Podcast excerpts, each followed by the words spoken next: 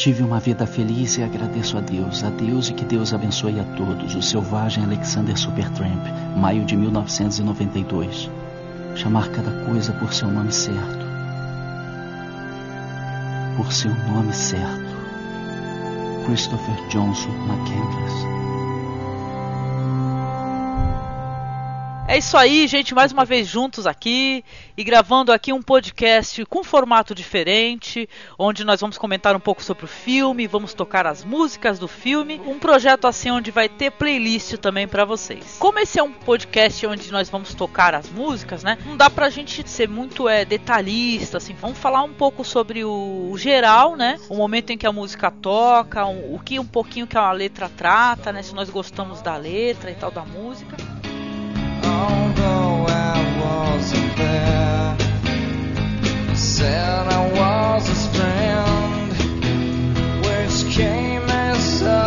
E hoje eu tô aqui com o Almighty. E aí galera, eu sou o Almighty e nem sempre a felicidade decorre das relações humanas. E também com o Marcos. Opa, tudo certo? Eu agora e sempre caminho na natureza selvagem. Olha que lindo. E com o Pablo. Opa, galera, tudo bem? Eu acho que a perseguição pela utopia faz parte de cada um de nós. Bonito. E aqui é a Angélica e eu digo que a felicidade só é real quando é compartilhada.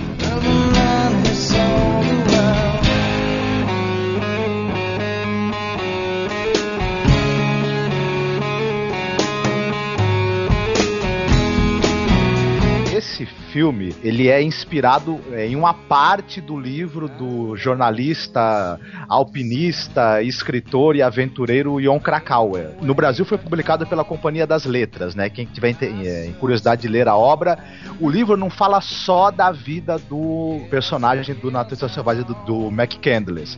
Ele fala de outros jovens que tiveram aventuras parecidas e tiveram fins trágicos. E o livro também fala um pouco da aventura do Jon Krakauer como alpinista, na juventude também. Que interessante. Ele fi, isso, ele ficou, ele foi fazer uma cobertura jornalística do, do, do quando encontraram o corpo do McCandless. Inclusive algumas das conclusões a respeito do, do, da morte dele, tudo foi investigação do próprio Jon Krakauer. Essa teoria até de que ele, te, de que o, ele teria morrido por conta do envenenamento, por ter uh, consumido essa planta, é do Jon Krakauer da, da investigação que ele também fez e tudo. E ele resolveu escrever essa obra, né? Ele já pesquisa esse tipo de história e de situação há vários anos, né? E tudo. Então ele publicou o livro e tudo. E aí nasceu a ideia de se fazer uma adaptação para o cinema, né?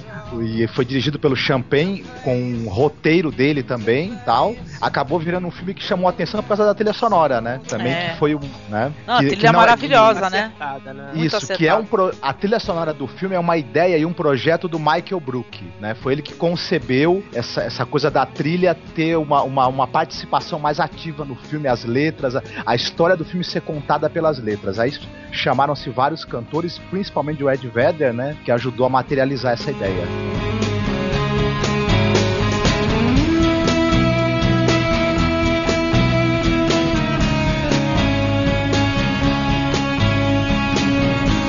Existe um disco do Ed Vedder, é o primeiro disco solo dele, inclusive, chamado Into the Wild, que é o nome do filme, que contém as músicas que ele compôs e que ele tocou para o filme. Então eu achei até um fato curioso, que ao mesmo tempo que é um álbum solo do Ed Vedder, ele também é a trilha sonora do filme, entendeu? Bem bacana isso. Eu queria até falando sobre isso, sobre o Ed Vedder, né? O Ed Vedder, ele já flerta com isso da trilha sonora nos filmes, elas tendo um significado assim, um- mostrando a essência, né, da história do filme. Já naquele filme de 95, eu não sei se vocês assistiram, caso não tenham assistido, você, eu recomendo muito mesmo, chamado Os Últimos Passos de um Homem, que é com Champagne. Não sei se vocês tiveram, talvez o projeto em- talvez esse projeto agora ele tenha surgido a partir desse projeto anterior, né? O Ed Vedder ele canta várias músicas com um cantor é, sufi, acho que é Ali Fateh Khan ou é Fateh Ali Khan, parada assim, que as músicas são lindas e falam sobre o, a redenção de um homem, né? No corredor da morte. Sabe, é muito, é muito bom esse filme e as hum. músicas são muito é, fortes também, viu, gente? Pega muito mesmo na emoção. É muito bonito. Inclusive surgiu até um uhum. show. É por isso que eu acho que o Ed Vedder ele, é, ele é um artista muito respeitado, sabe? Através desse filme, esse projeto aí, Os Últimos Passos de um Homem e tal, que eu não sei nem se a direção é do Champagne também. É do Tim Robbins, olha. olha. É direção do Tim Robbins. Então, Os Últimos Passos de um Homem, né? É direção do Tim Robbins. Conta a história de uma freira chamada Ellen Pridgeon. Tem a Susan Sarandon, né? Na época, a esposa do Tim Robbins. Olha, muito legal. O que eu tava comentando era que o, esse projeto, esse filme Dead Man Walking, surgiu um show que eu até hoje tô querendo arrumar esse show para poder assistir. É um show contra a pena de morte, chamado Não, e, é, chamado Não e Meu Nome muito legal. Isso daí tem vários é, links no YouTube desse show aí. Eu posso até colocar alguns aí pro leitor, pro ouvinte poder conhecer algumas músicas do show. Então é um projeto bem engajado, sabe? É, é um filme que aposta assim que as pessoas podem mudar, as pessoas é, têm condições de mudar. Eu acho que o Ed Vedder já andou flertando já há algum tempo com isso de cinema, né, de músicas para o cinema. E acabou surgindo aí o Na Natureza Selvagem aí, que é espetacular também, né?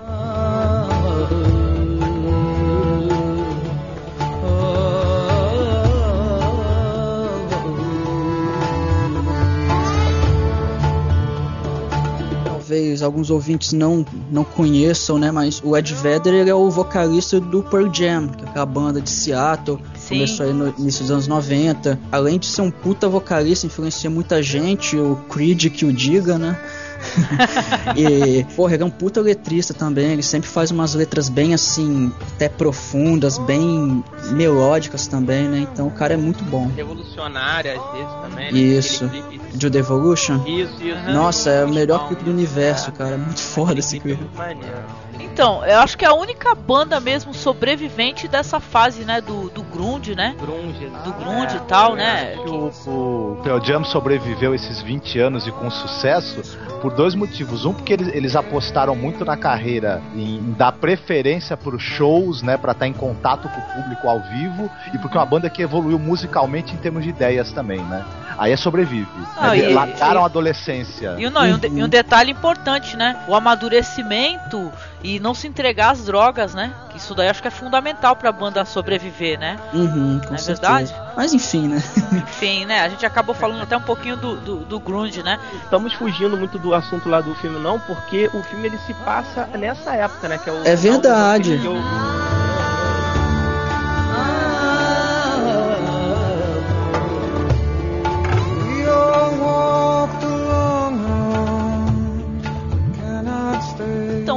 Filme, ele começa com, com um trecho, né, de quem? É do Lord Byron. Lord Byron, né?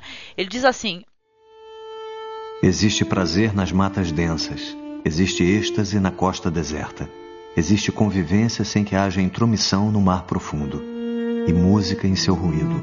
Ao homem não amo pouco, porém muito a natureza. Lord Byron. Pois é, e o filme começa com uma cena que já, já é interessante, porque ele começa com os pais, né? A, a mãe, os pais estão dormindo, a mãe acorda assim assustada e ela fala que sonhou com o filho. Né? Ela fala que uhum. sonhou que ele estava pedindo ajuda, né? E aí, vocês uhum. querem antes da gente tocar a música, vocês querem falar alguma coisa do comecinho? O começo foi intrigante. O queria falar... Ah, desculpa, Pablo, pode falar. Não, então, queria só ressaltar uma coisa assim, assim sobre o Champagne, sim, né? Eu não sei vocês, mas eu tô preferindo ele mais como cineasta do que ator, que nem o Clint Eastwood. Ah, eu, eu gosto. filmes que ele dirigiu e tudo, cara. Uhum. Outros filmes são dois com o Jack Nicholson, que são maravilhosos, que é um de 95 e outro de 2001, que são sobre pessoas controversas, assim, também que nem o do Christopher agora, que a gente tá falando hoje. Cara, que pra mim ele como cineasta é superior a ele como ator. Eu acho que ele tá no mesmo patamar. Eu acho que ele é um dos poucos gente, que a gente pode falar tranquilamente que ele, ele é um bom ator, ele é um bom diretor. Eu já assisti tanta coisa do Champagne, gente, esse mesmo que a gente comentou anteriormente, Os Últimos Passos de um Homem, ou então aquele Milk. Outro que eu gosto bastante dele também é aquele que ele, que, que ele interpreta um deficiente mental, que é o... I Am agora. Sam. I Am Sam, isso. I Am Sam. Que tem músicas lindas também, né, gente? Esse daí é um outro que também vale tocar as músicas, né? Então eu acho que ele é um dos poucos né? é, que, sabe, ele se sobressai, né? Que nem o Ben Affleck também, ele se mostrou um ótimo diretor no The Town, né? Que eles uhum. traduziram como atração perigosa. Tem alguns atores, cara, que eu acho que pela vivência do set, tudo, né? Eles conseguem transpor para as telas quando eles ficam atrás das câmeras. Ao invés daquele diretor que sempre dirigiu, sabe? Eu acho que até nessa linha, Pablo, um grande exemplo disso é o próprio Tarantino, que ele, ele nem era ator, né? O cara ele acabou virando diretor de tanto que ele viu o filme. Então, o cara que vivencia o cinema, ele acaba tendo uma facilidade também de, de, né, de dirigir. O cara acaba conhecendo profundamente como é que funciona. Então, acaba tendo uma facilidade, né?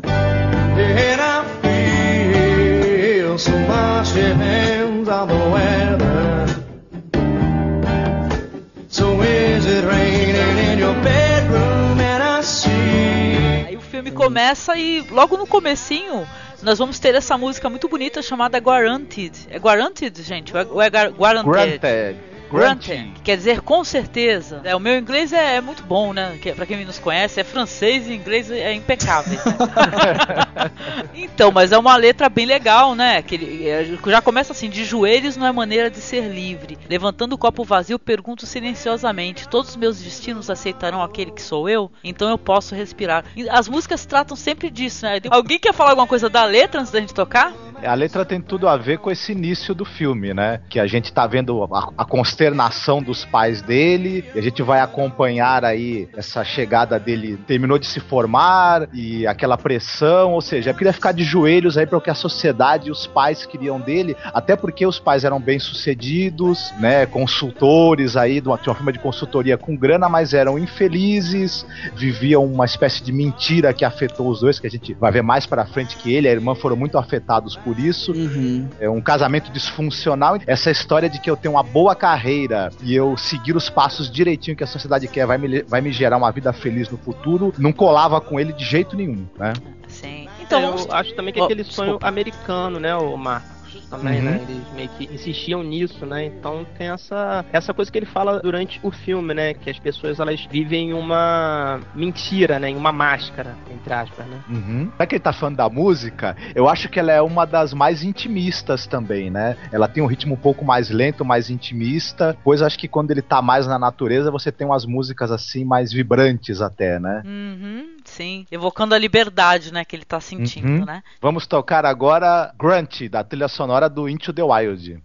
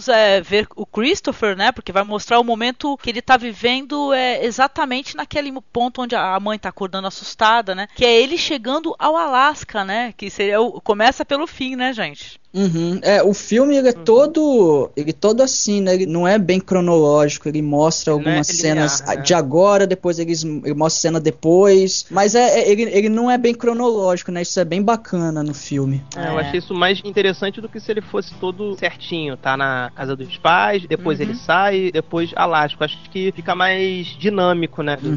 sim, aquela sim. coisa. E você, Pablo, que tá estudando cinema, né, e tal, as técnicas assim iniciais assim do diretor diretor, assim, tu achou que ele usou alguma coisa interessante que você gostaria de destacar logo no começo do filme? Porque antes do título aparecer já toca a música pra gente, né?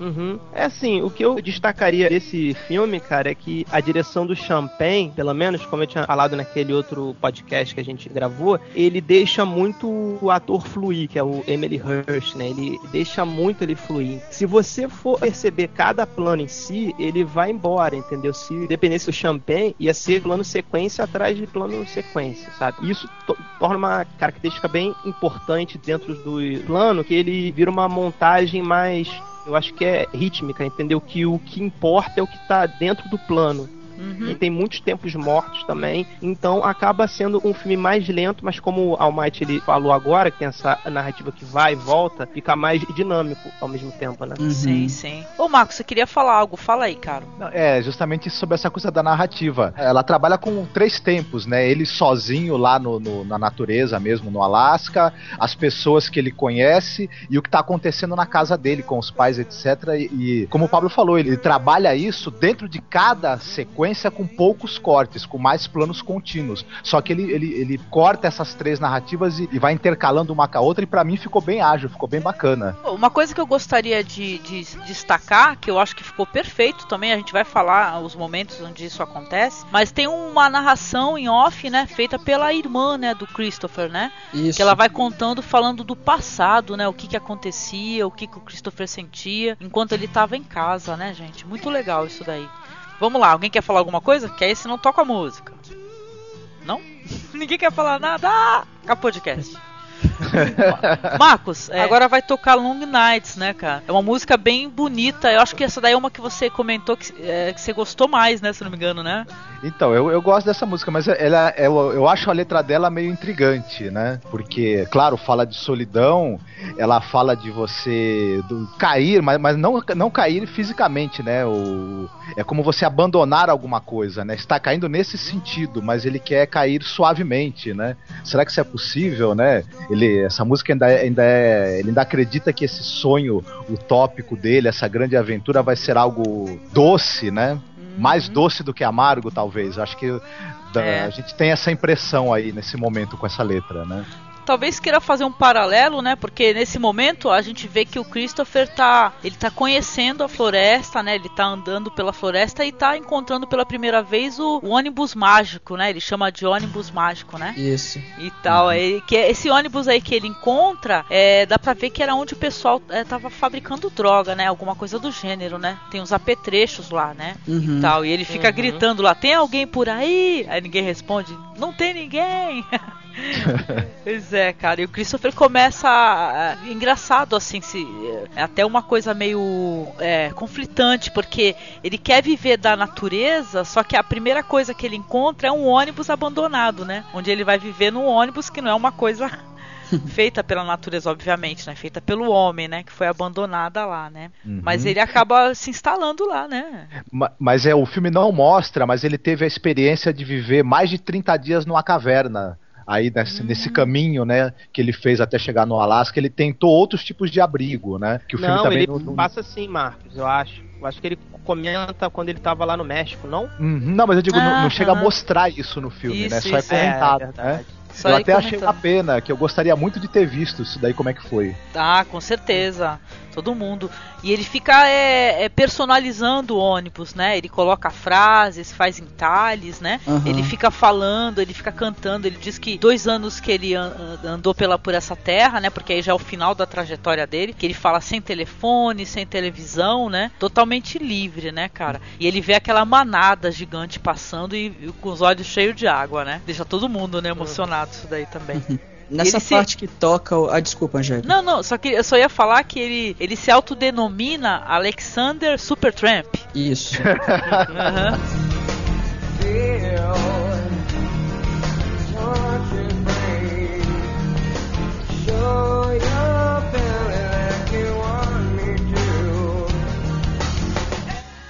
É porque até nesse momento que toca a música Long Nights é o momento mesmo de é meio que a descoberta dele, né? Ele tá começando a ver essa natureza, mostra ele até caçando um esquilo, ele, ele até tem uma cena que ele aponta o rifle pra um, pra um animal, eu não sei, tipo um. Não é um, um alvo. Servo, né? É um servo, tipo um servo. Só que quando ele vai puxar o gatilho, aparece o filhotinho dele atrás, ele desiste, entendeu? Então é. E a música fala um pouco disso, a questão do crescimento, a questão de começar a descobrir as coisas. Isso é bem bacana. Sim, sim. Vamos tocá-la, né? Vamos tocá-la, vamos uhum. tocar só então aí. Coisa, Opa, diga. Só uma coisinha antes, só pra comentar que essa cena lá do servo, que o agora, que assim, eu acho o Christopher, eu não sei se vocês concordam comigo, mas ele é muito contraditório, né? Porque ele deseja se isolar, mas ao mesmo tempo ele procura as pessoas até chegar lá, né? Sim, sim. Então, justamente quando ele encontra esse Magic Buzz, né? O ônibus ele conecta toda a sociedade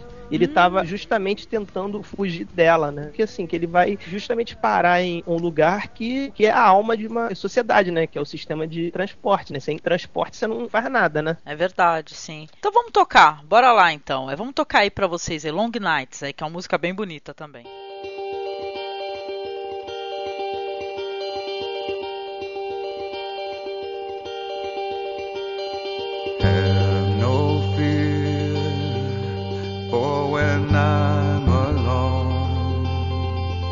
I'll be better off than I was before. I've got this life, I'll be around to grow who I was before.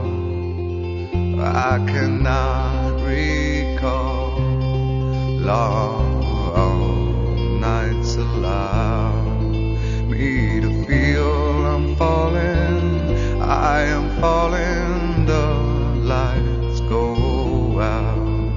Let me feel I'm falling. I am falling safely to the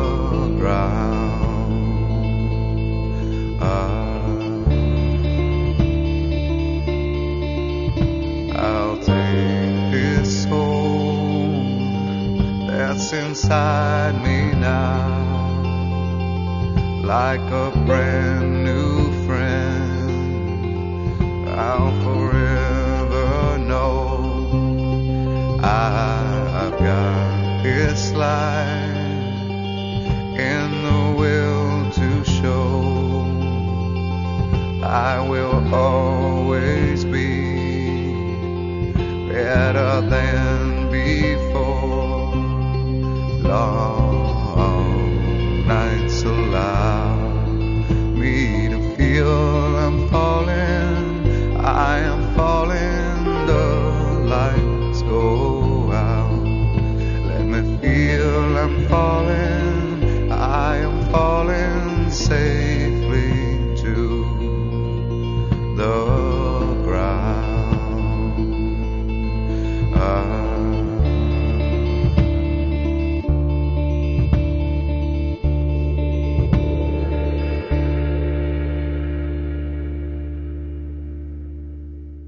vem um momento em que começam a aparecer é, as recordações mesmo, né, do Christopher, né? A começar por sua formatura. Forma, uhum, formatura, mostra ela conversando com os pais, depois ele, ele liga o foda-se e destrói, corta os documentos dele, né? Ah, sim. É bem é. legal isso. Não, e já mostra que eles não se entendem, né? Porque quando ele chega no, no palco lá para receber lá o, o, diploma, ele chega correndo, né? E os pais fazem aquele ar de assustado, né? Assim, ah, que horror, uhum. que é isso?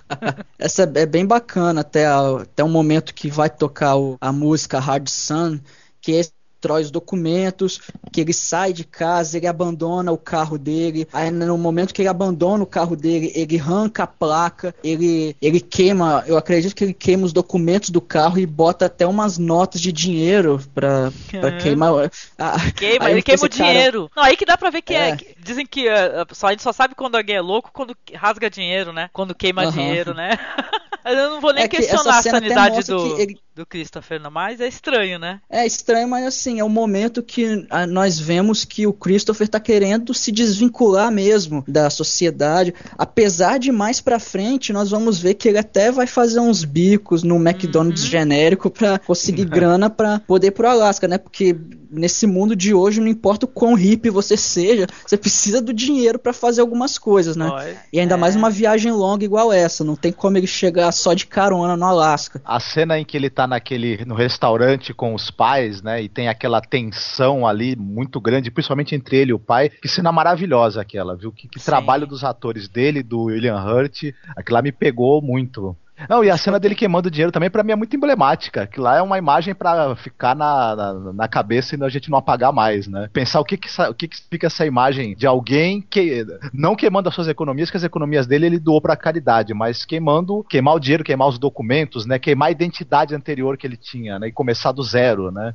Eu acho que vale a pena a gente lembrar também que ele, uma grande inspiração dele é o Henry David Thoreau, né? Aquele poeta americano que uhum. passou algum tempo também, uns anos da vida dele vivendo nos bosques de Walden, né? Só que a diferença é que o Thoreau ele era um cara assim preparado para viver na natureza. Ele construiu uma cabana, ele sabia plantar, sabia caçar, enfim, e escreveu os diários e o livro dele. O McCandless também tinha intenção de anotar essa experiência dele, e talvez publicá-la, né? Só para complementar isso que o Marcos falou, né? Eu acho que essa essa cena aí do, da formatura mostra o quão rígido que, que foi a educação dele, né? O quão, o quão preso que ele sempre esteve, porque ele sempre buscou tanto a liberdade quanto essa verdade, né? Que a gente vai ver daqui a pouco como é que os pais eram. Não, eu acho assim que o, o Christopher, obviamente, até pela juventude, né? Porque dá pra gente perceber que ele não sabe exatamente o que, que ele quer, né? Ele não tinha um plano traçado, né? Do, do que ele ia fazer. Uma hora ele queima dinheiro, daqui a pouco ele tem que trabalhar para conseguir o dinheiro, né? Mais para frente, como tem sempre essa narração em off, tudo que a irmã contando a história deles, ela fala que num, momento aí teve o, assim que ele se formou no ensino médio, ele foi e ficou um tempão viajando. Ele foi conhecer o, os amigos da Califórnia, foi conhecer as origens dos pais, né? Acaba descobrindo que tudo que os pais tinham contado para ele era mentira. Então ele já estava insatisfeito. Nossa, eu acho que ele estava empurrando com a barriga, gente. Ali foi a gota d'água, acho, né? A, a formatura e o pai resolver traçar todo o destino dele, né? Uhum. Uhum.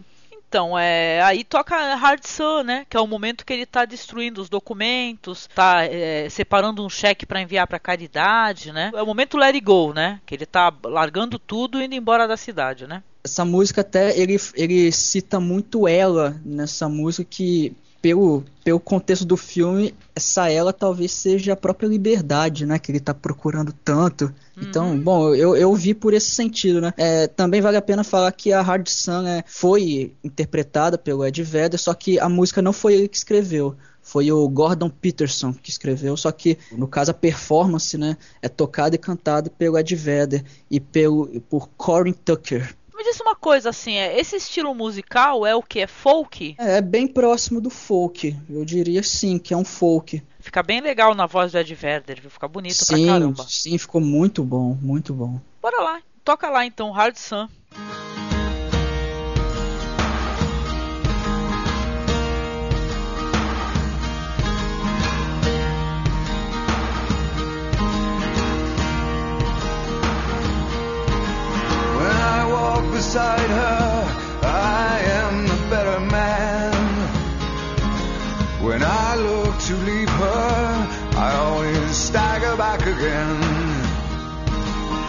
I built an ivory tower so I could worship from above.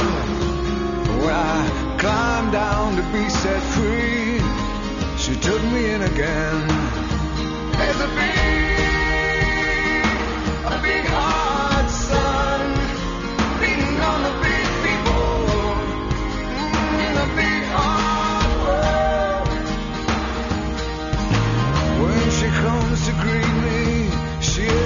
mercy at my feet.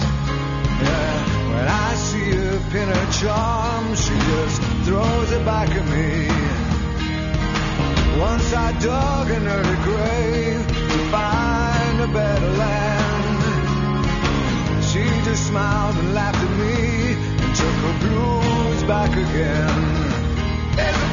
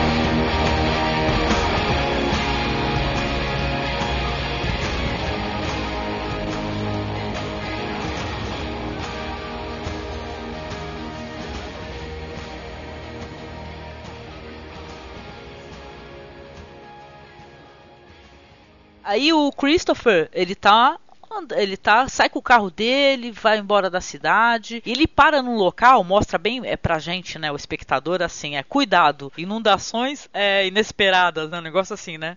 É, Uhum. Ele para É isso. justamente, ele para justamente no local que tem inundação, gente.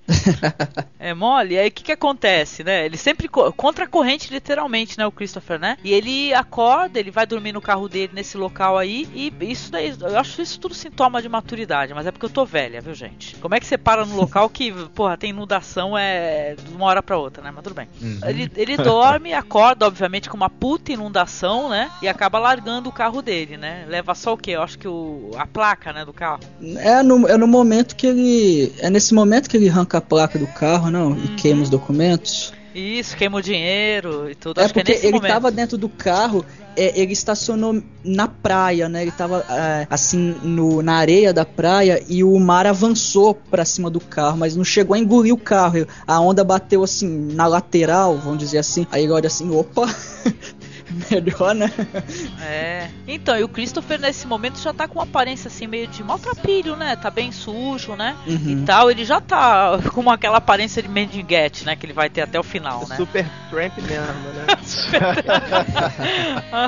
Então, porque aí fica tendo esses momentos em que volta pro o Christopher no Alasca, né? E tal, e depois é, mostra ele em outros momentos, né? A história não é linear, né? Ela mostra é, um outro momento do Christopher, né? Porque acho que é aí que ele vai encontrar o casal hippie, né? Que é muito legal, né? Isso, porra, é muito legal esse casal aí. Nossa, é o, que- é o, adoro essa atriz. é o Rainey e a Jen. É a Ah. Catherine Kinnear, que ela tá excepcional, uma participação curta, mas assim, muito marcante, eu acho. Sim, sim, sim. E o, e outro hippie lá que é o é Brian H. Dirner. Olha. Ele, ele tá, mas no filme ele, ele tá usando o nome de Brian Dirker, né? É. Também um tremendo ator, também uma, muito bacana a participação dele. Muito legal a interpretação. Nem eu fiquei apaixonada, adorei esse casal aí. Aí ele encontra o Christopher, e, aliás, o Christopher encontra com eles e, poxa, é, meu, eles têm uma empatia forte, né, logo de cara, né? Sim. Eu, eu nem sei dizer se é porque, não é porque é uma comunidade hippie, não, mas é porque o Christopher tem isso, né, dele mexer com as pessoas, né? Ele conversar, né, com as pessoas. Mais pra frente do filme, ele vai reencontrar esse casal. E lá nós vamos descobrir o, o porquê dessa empatia tão grande. É. Que além do fato deles serem hippies, né? Que isso também isso conta. influenciou bastante. só que tem um, um fator primordial também que causou essa empatia. Sim. Mas vamos deixar pra falar mais pra frente.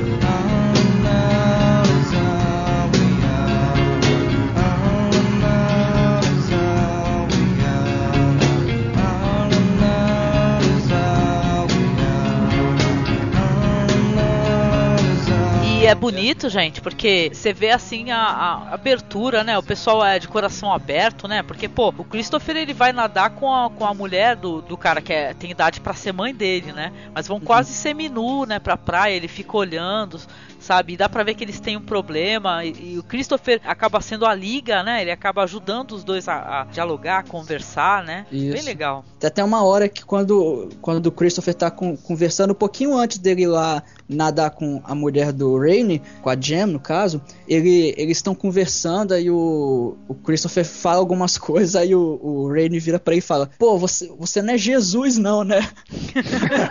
aí o Christopher vira pra ele, olha quem fala, né? Um cara cabeludão com bigode.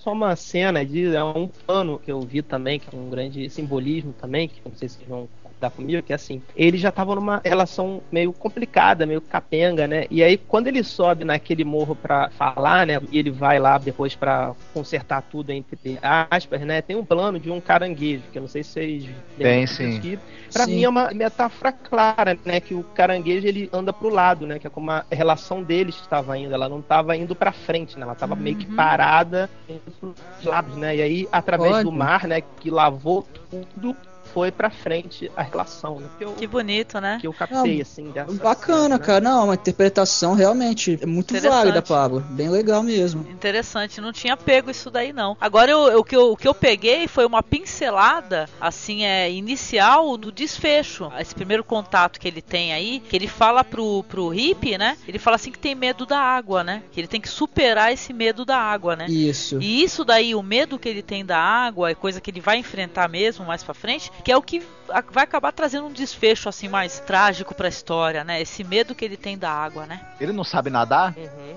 Ele não aparece nadando, gente, aparece? Aparece, não, ele nada assim, Marcos. Aparece sim, ele Aparece. lá no coisa, mas Uhum. eu também. Tem um nu frontal, gente, com ele nadando e tudo, né? Ele boiando nu. Não, É. isso é mais pra frente. É, É, no não. Rio. É, É, no Isso. Rio. Bora lá então, porque ele vai ficar pouco tempo no, no- no- com os hippies, né? Vai ter essa amizade, essa ligação. Eles vão falar pra ele assim que que mais pra frente eles vão estar tá num local assim que se uhum. o Christopher quiser encontrá-los, é, eles vão estar tá lá esperando, aguardando com, com, ansiedade. Prometeram até um novo chapéu para ele, né? Que ele tava uhum. com um chapéu que ele achou na floresta, bem é, velhinho, né? E tal. E toca Rise, né? Que é uma música muito linda, gente. É, é dessas que eu fico tocando direto.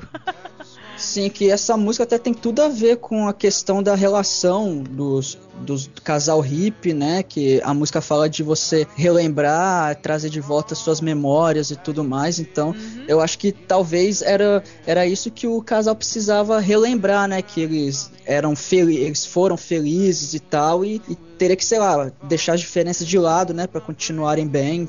Sim, sim, sim. Uma música muito bonita. Eu, eu usava ela como toque para despertar. Nossa, muito bom. muito bonita mesmo, né? É a primeira música menos intimista que toca, né? E tal. Aliás, tem a Hard Sun também que tocou, que ela já é uma, uma música mais agitada, mais, mais eu acho forte. E a Rise, mas é bem isso que vocês falaram mesmo. É o, o casal volta a, a, despertar esse amor que eles tinham e a presença do, do Christopher ela é fundamental para isso, porque ela traz uma coisa, a gente não pode falar ainda o que que é, pra Jane, né?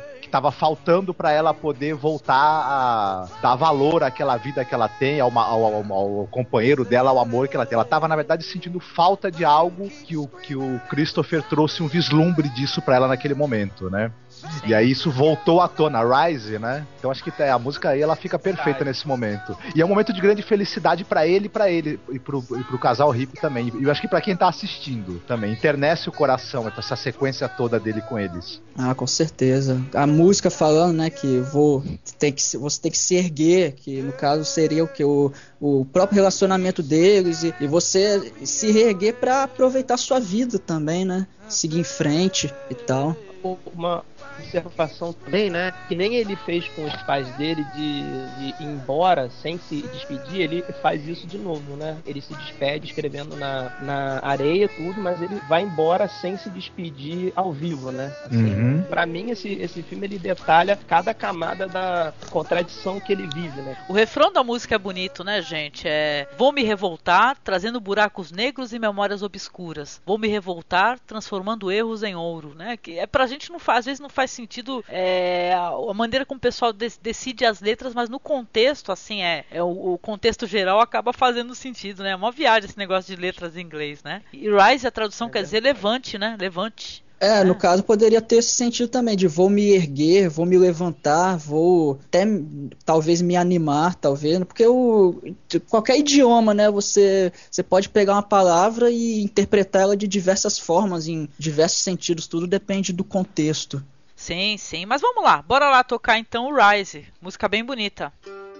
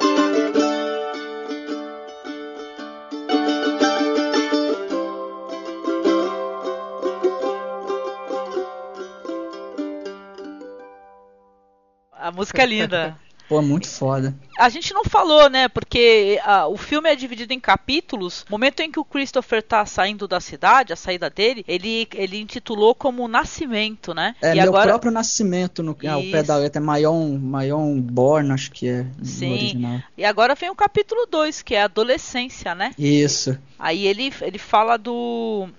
Como- Deixa eu ver. Tá na estrada, né? O Christopher na estrada, né? Tem vários momentos que ele tá pedindo carona, né? Você é muito boa. É umas cem mil vezes melhor que qualquer maçã que eu já comi. Não sou o super-homem, sou o super-mendigo. Você é a super-maçã. É tão saborosa. É tão orgânica. tão natural.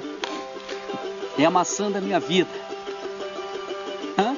Ele conversa com a maçã, é muito engraçado, cara. maçã, você, você é a maçã mais gostosa que eu já comi na minha vida, não sei o que. É muito Você lindo. é tão né? orgânica. Você é tão orgânico. É, ele fala pra ela assim: você é a melhor maçã do mundo, né? É, Então você é a super maçã. Ele fala que é super Tramp, né? Não, ele fala eu sou super Alex, né? O, o super Christopher e você é a super maçã. É. E eu acho que essa cena é a primeira de quatro ou cinco, porque ele olha pra câmera. É, vê- é, no Isso. finalzinho ele olha assim pra câmera. É muito legal, Não, gente. Gente, eu, te, eu acho isso daí sensacional, sabe? Esse momento que o pessoal fala de quebrar, né? Como é que é? Quebrar a terceira parede, né? E Quarta tal, né? parede, né? Quarta parede, isso, quarta parede. Que o, o ator vai e olha pra gente, né? Entendeu? Eu tô falando com vocês, viu? Pô, é muito legal. É muito bom, cara. E nesse momento também, né? A, a voz em off da irmã vai falando que encontraram um carro abandonado, né? A polícia encontrou o carro, né? Só que eles falam que não foi um assalto, né? Porque não há sinal de violência nem nada, né? E os pais acabam percebendo finalmente que o Christopher tá fugindo, né? Deles, né? Que eles demoraram pra tomar conhecimento porque o Christopher não morava com eles, né? Eles foi, parou de ter o contato com o filho, esperaram um tempo, o filho não contatou, eles foram lá, né? E tal, e agora eles, eles têm a certeza que o Christopher resolveu é, tomar um outro rumo na vida, né? Ela até fala que pela, pelas, pelo modo que eles encontraram aquele carro, a impressão que eles tiveram é que o Christopher não queria ser encontrado. Né, que ele queria mesmo, ó, eu tô indo embora, meu carro tá aqui, mas é porque eu quis deixar, entendeu? É, não É. tinha sinais de luta e ele arrancou a placa pra dificultar a identificação do veículo, né? Isso, Olha, isso. primeira vez que eu assisti, eu até achei que ele arrancou a placa como recordação, que nada, ele arrancou pra ficar difícil mesmo, né? Uhum. De, se- de localizar, né, de quem era o carro, né?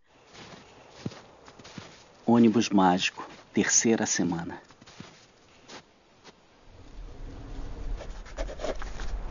Arroz acabando.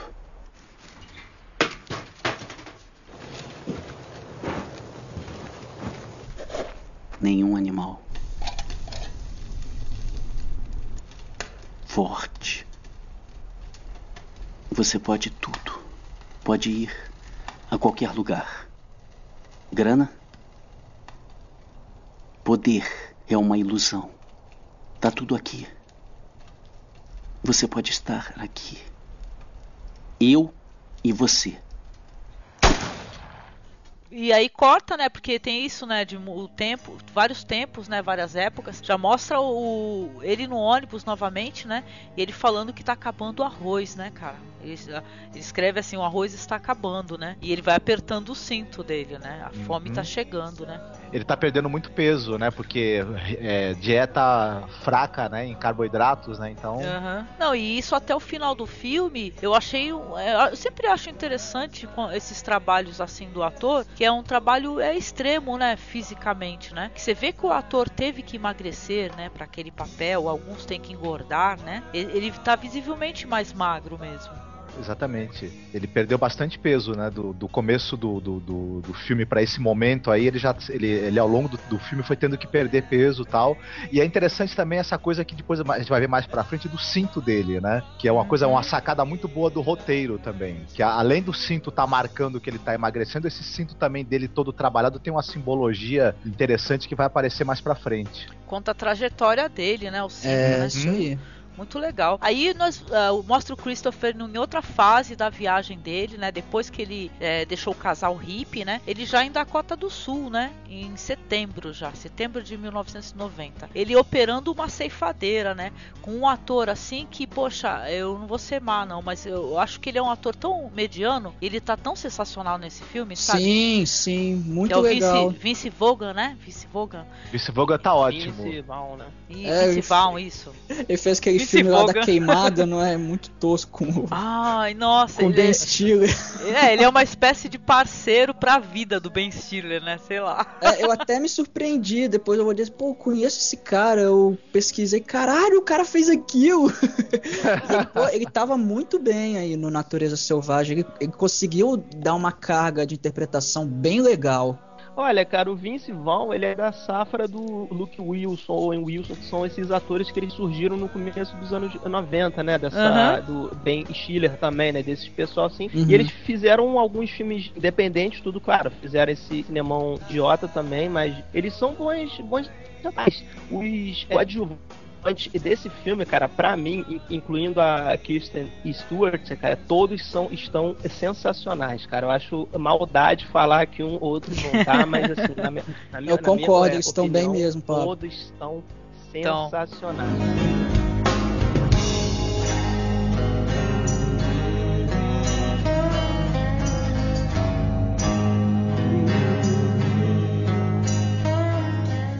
Vocês perceberam que enquanto ele tá trabalhando lá com o Vince Vaughan, ele conhece um cara que, tra- que também trabalha lá, o Kevin, Uhum. e ele vai Uhum. pegando lições do cara em como sobreviver, que o cara tem, tem noção de sobrevivência né, na, na natureza, assim. E é o Zach Galifianakis do Se Beber Não Case, né? Ai, caramba, Aham. sério? Não brinca. Eu nem Ah. vi, sério? Ah, nossa, tô chocada agora, tô chocada, tô chocada com o negócio. Não sabia, não. Ele pega umas dicas de como conservar a carne. É, Entendeu? Como é que é? você- é, Dependendo se o tempo tiver muito quente, você tem que ser mais rápido, tem que tomar Aham. cuidado pra não, a mosca não pousar, pra não botar as larvas, não sei o que. Muito legal também, que ele vai É. usar depois nessas técnicas de, de. Desastradamente, mas vai, né? É, Sim, sim.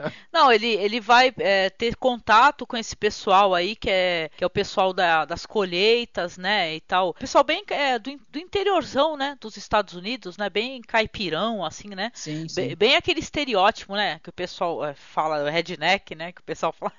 Mas na verdade é bem legal, ele se sente muito integrado, né? Que é uma coisa que dá pra perceber, não sei vocês, mas eu senti que em cada local onde o Christopher parou, ele podia ficar ali se ele quisesse, porque ele tava bem, ele tava. é, foi bem recebido, ele se sentia bem pra caramba, né? Ele não ficou porque ele não quis mesmo, né? É, geralmente ele se dava bem com. Só tem um momento do filme que ele toma uns tapas na cara lá, né? Que a gente vai chegar lá. É verdade. Mas é, ele sempre se deu bem com as pessoas, as pessoas gostavam dele, né? Ele passava meio que esse espírito, né, de liberdade e tal. Isso é bem bacana. Sim, sim. E falando da, da, da maneira de filmagem, rapidinho, né? Pra quem assistiu ali o Requiem para um Sonho, né? Do Darren Aronofsky, né? Nesse momento tem umas técnicas que o diretor usou também de dividir a tela que eu gostei pra caramba, gente. Sabe? Tá o Christopher conversando com, com, com o cara lá ensinando os O métodos de, Kevin. É, o Kevin, né, pra conservar carne, e tá a tela dividida mostrando a ceifadeira, outras coisas, né? Eu adorei isso. Eu É, é reconheci. engraçado que quando mostra a cena aqui do, do trabalho da cefadeira, que tá o Vicivon lá, na, a, a, a divisão da tela é um pouco maior na parte do trabalho. E, e aquele pedacinho mais fechado em particular são os dois conversando, né? Uhum. Bem bacana esse recurso. É verdade, cara. E o, ele tentando, os dois conversando sobre sociedade. Muito engraçado, né? Os dois bêbados no bar, né? Eu vou viajar por aí, entendeu? Na natureza. Natureza? Natureza! É. O que, que se faz quando está lá, quando se está na A gente. natureza? A gente vive, a gente tá lá, naquele momento, num lugar e numa hora especiais. Talvez quando eu voltar eu possa eu possa escrever um livro sobre as minhas não? viagens, sobre sair dessa sociedade doente, sociedade, Sociedade! sociedade, Sociedade! sociedade, sociedade, Sociedade! sociedade, sociedade. Aí ele fala, aí, que sociedade? O outro pergunta, os nossos pais, né? Que são corruptos, né? São é, hipócritas. É, hipócritas, né? O Christopher ele é muito ressentido. Isso daí vendou muito, né? O Christopher, né? Na, na caminhada dele, na trajetória dele, né? Uhum. É, tanto que é, é a partir desse momento que ele vai, é, vai revelar esse fato todo aí das lembranças, né? Dele ter descoberto que o pai tinha mentido, que o pai tinha um filho, já era casado, na verdade ele era bastardo, né, gente? Barra Mas pesada. Eu, eu tenho uma provocação a fazer para vocês, né? Esse sofrimento que ele teve em descobrir as mentiras dos pais, em ver essa vida disfuncional que os pais têm, etc. E a gente pode até questionar se ele tomou uma decisão imatura e tudo, mas ah, na boa, assim, em que a vida dos pais dele foi melhor do que a dele? A, a única diferença é que foi mais longa, né? E tal. Eu acho que essa coisa que, no, no fim, ele, ele, tinha o direito de não corresponder às expectativas, ainda mais da maneira como elas foram colocadas para ele, né? De repente. Não, eu acho que o Christopher, no final do filme, eh, vem a compreensão, entendeu? mostra a trajetória onde ele tá é, muito perturbado ainda, ressentido, magoado, né? A mágoa não, não deixa ele ser livre totalmente, né? Na verdade, a, a o, o, ressentimento dele, a raiva dele, que não permite que ele consiga se libertar, né? Vamos lembrar que o Christopher é um jovem de 23 anos só, né? Isso. Ele é, ele é bem jovem, né? Então ele explosivo tá. Ainda, isso, né? explosivo, né? Ele que tá querendo bater de frente mesmo com tudo que os pais sonhavam para ele, né? E a gente sabe que isso daí é um processo que pode ser de eh, autodestrutivo, né? Se a pessoa querer bater de frente com todos os valores, a pessoa começa a fazer merda, é, coisas uhum. da vida, né?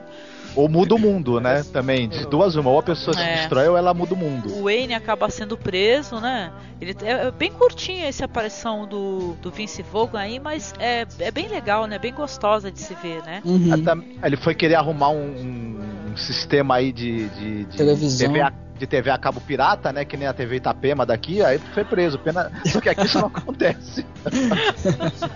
Ai, cara, o Christopher acaba com o pé na estrada de novo, né? Então, vai ter uma parte bem legal também, gente, que é a parte da cachoeira onde o Christopher, né? Ele vai, ele já saiu da cidade, o N foi preso, ele pegou uma grana, né? Ele até mostra que com a grana que o que o N pagou para ele, ele conseguiu comprar um caiaque, né?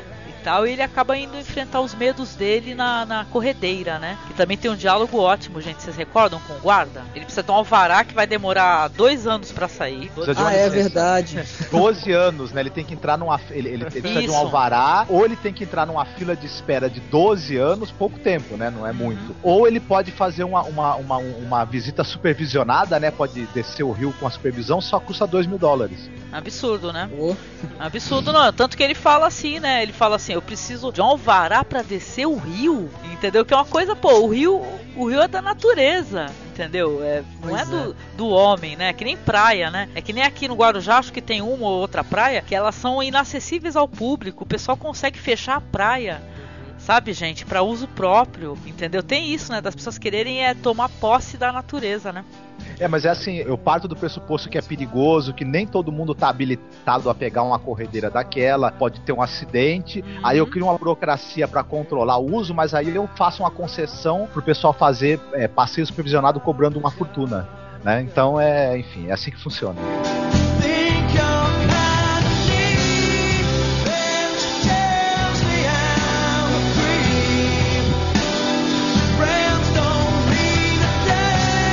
Parte bem legal porque é o momento em, onde ele enfrenta um medo dele, né? Que é o medo da água, né? Ele vai, acaba descendo a corredeira. Porque o maluco tá descendo a corredeira toda, né? Com um caiaquezinho todo velho e sem capacete, sem nada, né? E a sem parte salva-vidas, do... sem nada, né? É. E a parte dos turistas, gente? Aquele casal gringo lá, cara, eu, eu ri muito.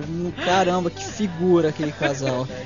E eles eram tão livres quanto ele, né? Ele, acho que se fosse pela situação, né, que a polícia chegou para pegar ele lá no caiaque ali, quem sabe a história tomasse outro, outro rumo. rumo. Né? Porque eles estavam lá, né?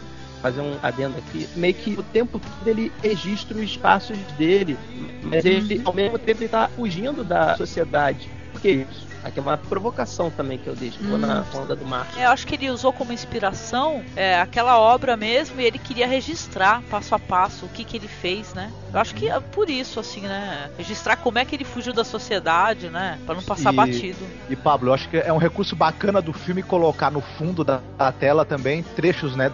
Do diário dele com a letra dele tudo. Bem interessante isso.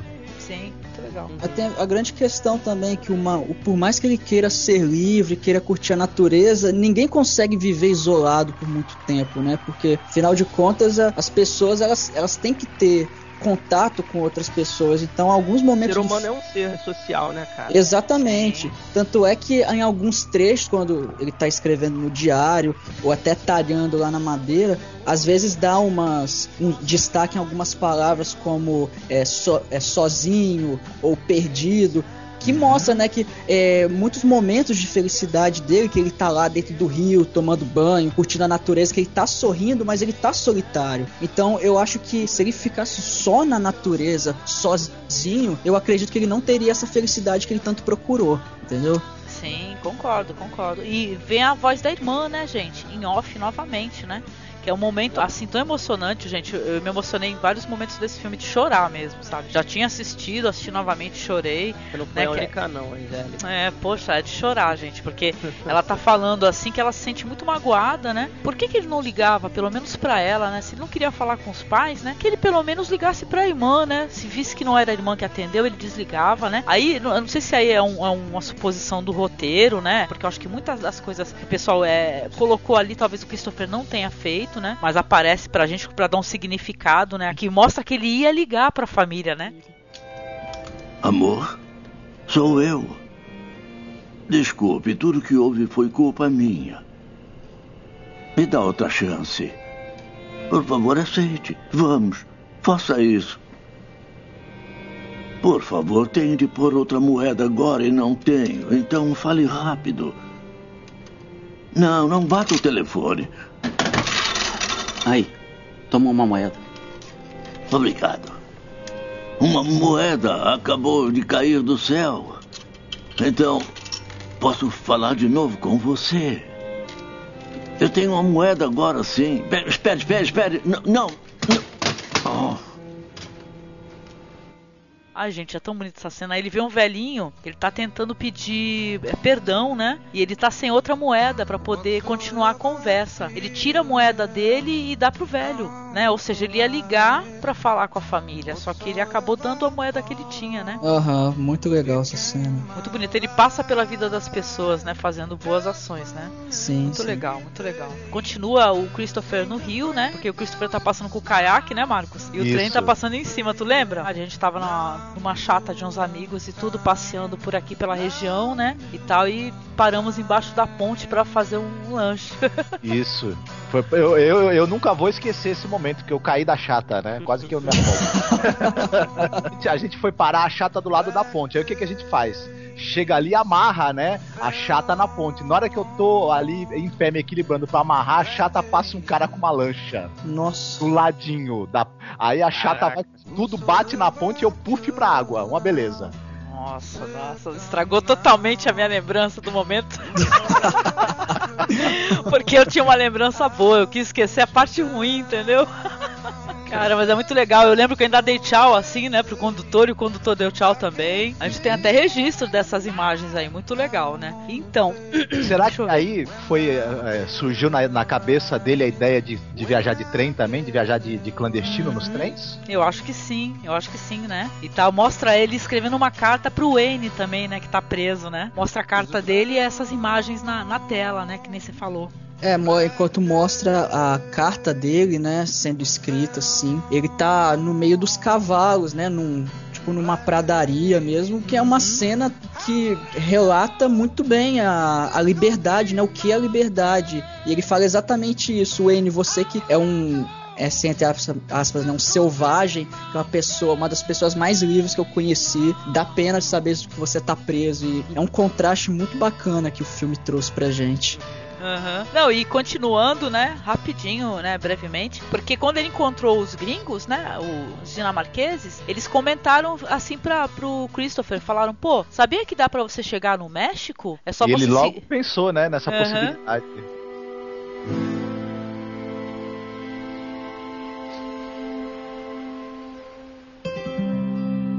Mar de Cortês, 2 de dezembro de 1990.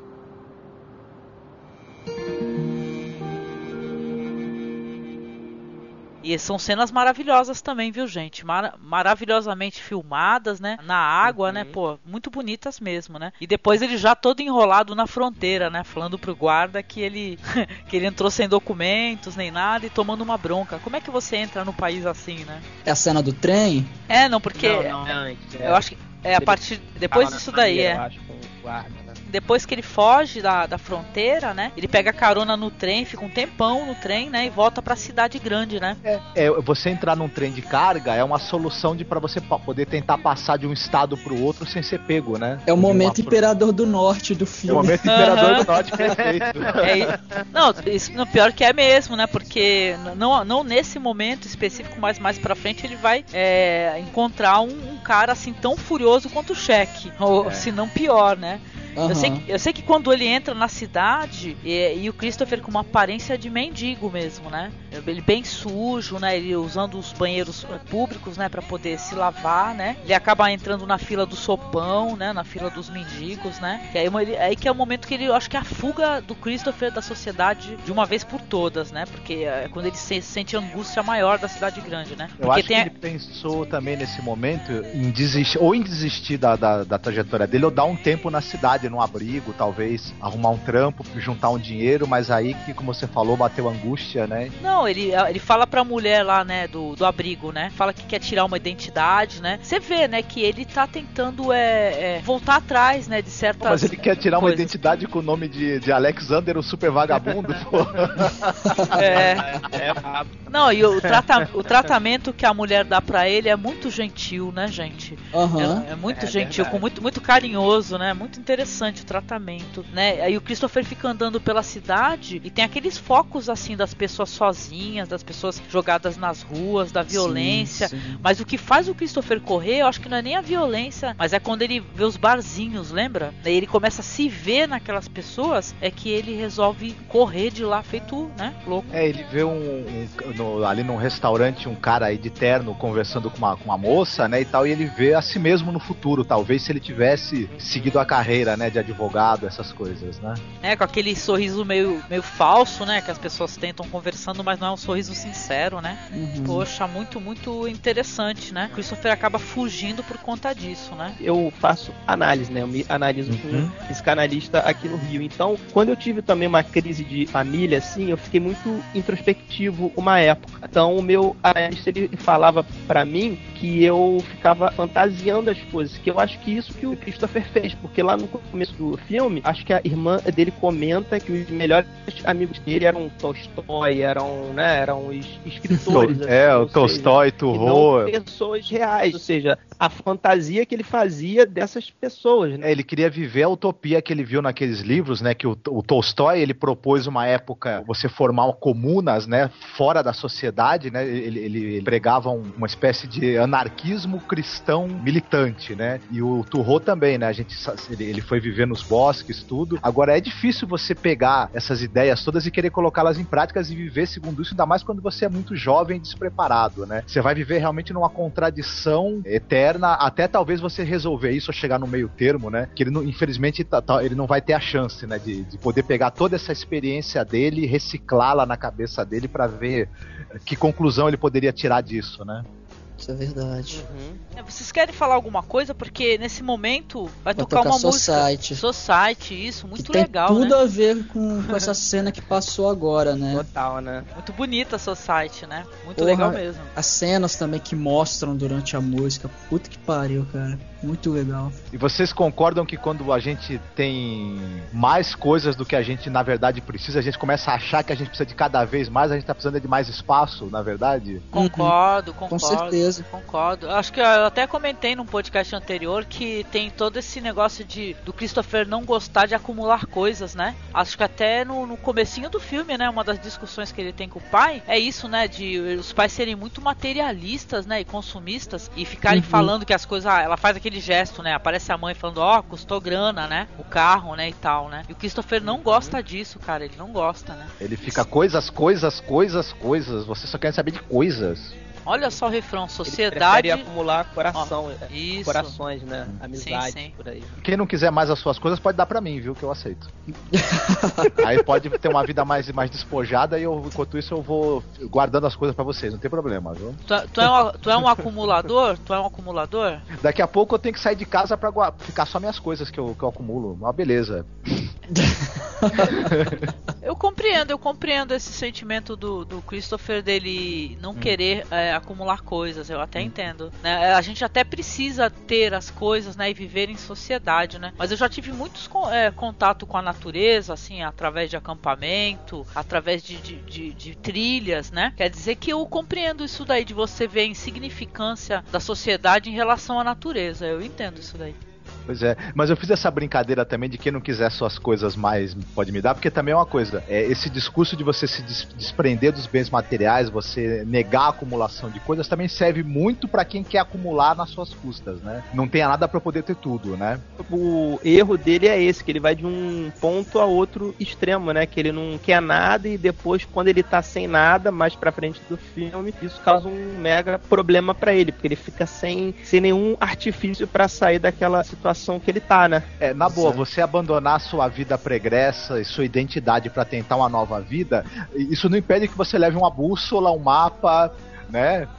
Instrumentos, isso aí. Ah, acho- mas é. é, isso daí é tudo também. o- é uma história de uma, uma- um drama de erros, né? Essa, essa história aí. Porque ele não se preparou, né? Ele tinha a ideia formada na cabeça, mas ele não tinha o preparo e não tinha a maturidade para poder levar adiante, né? Porque tem histórias de sucesso, que as histórias de sucesso não vão virar uma manchete de jornal, né? No Brasil, principalmente, a gente tem comunidades inteiras que vivem de uma forma alternativa, autogestora e que dão muito certo, né? Mas realmente, você tocou no ponto-chave. Tendo a preparação e o conhecimento, a pessoa tem mais chance de conseguir, né? É, mas eu acho que o grande barato do filme é exatamente isso, é ver os erros que ele tá cometendo, até porque o cara é novo, né? O cara tem 23 anos, então ele não tem uma grande vivência de vida. Então, isso aí ele tá é uma experiência totalmente nova pra ele. E ele tentou viver no idea, nesse idealismo utópico, vamos dizer assim, né, de se desprender dos bens materiais, só que não é tão fácil quanto ele pensava, né? Porque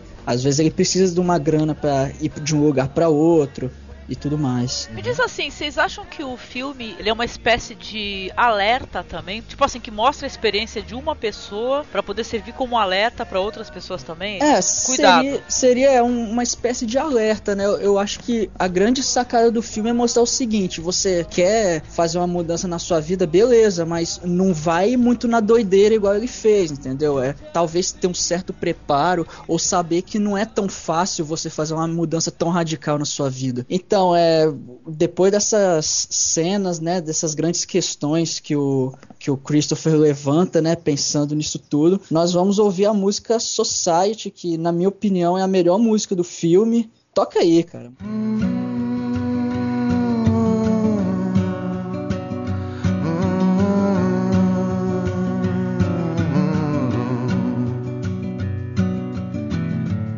It's mystery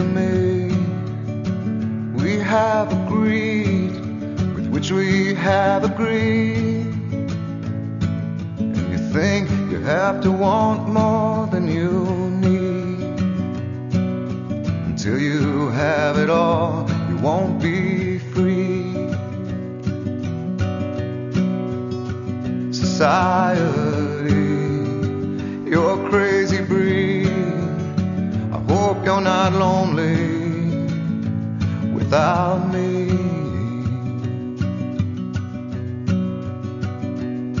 When you want more than you have, you think you need.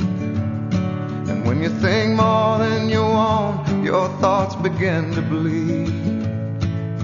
I think I need to find a bigger place. Cause when you have more than you think, you need more space. Society, you're crazy breed. I hope you're not lonely without me. Society, crazy indeed. I hope you're not lonely without me.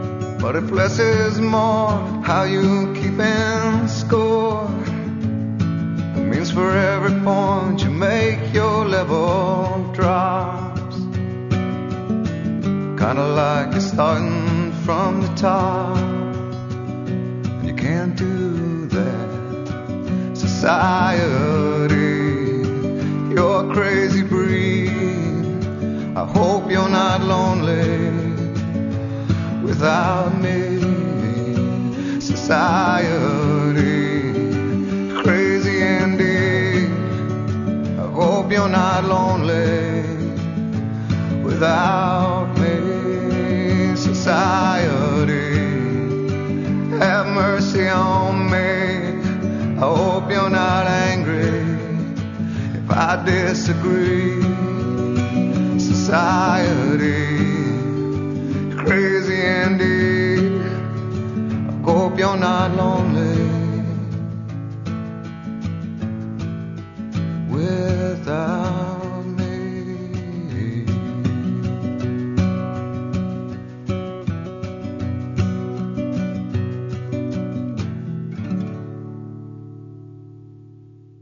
Mostrando outro momento da vida do Christopher. Ele tá lá no ônibus, ele tá com as listas dele, né? Que ele é super organizado. Ele coloca assim: organização, mapeamento, começa a fazer uma represa, né? Ele pega umas pedras, né? Ele quer represar água, faz um chuveiro é, improvisado, né? Que vai Sim. render uma cena lindíssima. Também uma das mais bonitas também Câmera lenta, né? Muito legal.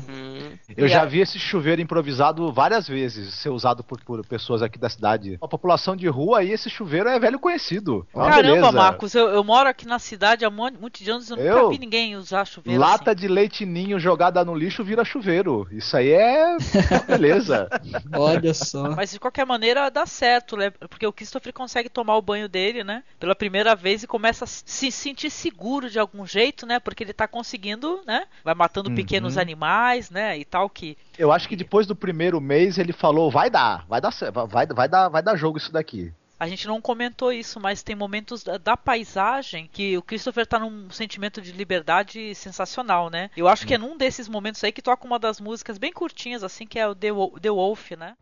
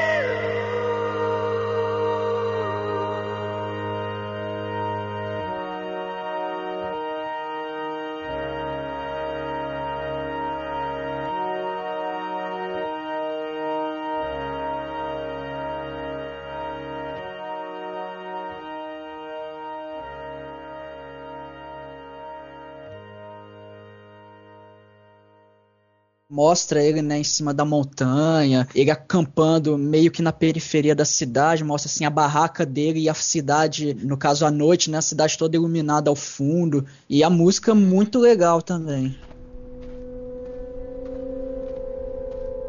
Passado quase um ano desde o sumiço de Grace, a ira dos meus pais, o desespero e a culpa foram dando lugar à dor. E a dor parecia aproximá-los. Até seus rostos haviam mudado.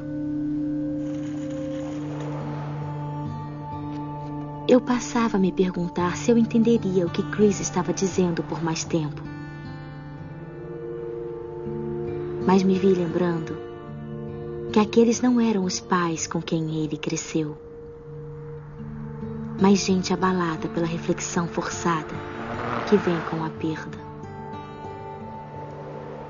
Ela disse que a dor aproximou os pais, né? A dor acabou aproximando o casal e a irmã, de certa maneira, dá a entender que ela lamenta que o Christopher não conheceu os pais como eles estão, né? É, até Angélica, um pouco antes de tocar The Wolf, o Christopher relembra um momento dos pais dele numa discussão assim, até violenta, né? Um gritando com o outro. Onde você estava? Comprando presentes pra festa. Com que dinheiro está comprando essas porcarias? É o trabalho e o único motivo por que não conta as Você leva pessoas é porque vantagem você está nisso, agindo por aí como um início. magnata, um conquistador. Você não dá a mínima pro que eu Eu faço. estou fazendo contatos pro Olha negócio aí, ir pra não frente. dá as costas quando eu falo contigo, hein, mulher? Eu não quero mais falar nisso. Eu não Ah, quero mais pelo amor de. Deus, olha só o que a sua mãe me obriga a veja o que seu fazer. pai está fazendo comigo. Ah, Ah, Não vai ter festa. Eu vou cancelar o Natal este ano. Cancelar o Natal? Quem você pensa que é um Deus? Isso mesmo. Não eu é um Deus, Deus. não pode cancelar o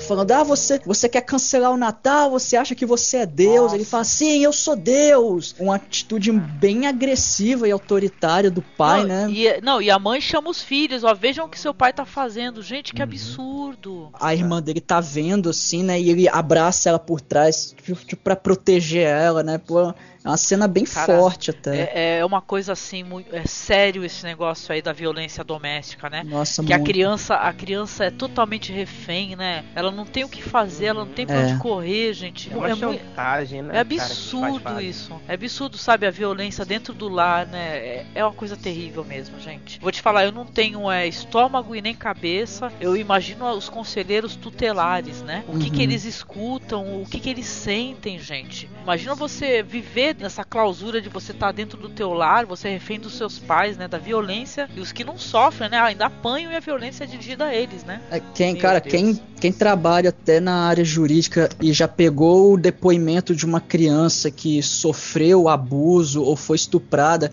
cara, é uma coisa tão surreal de você ler, de saber que foi, sei lá, uma menininha de 10 anos que descreveu aquela cena. Cara, é terrível, é terrível isso.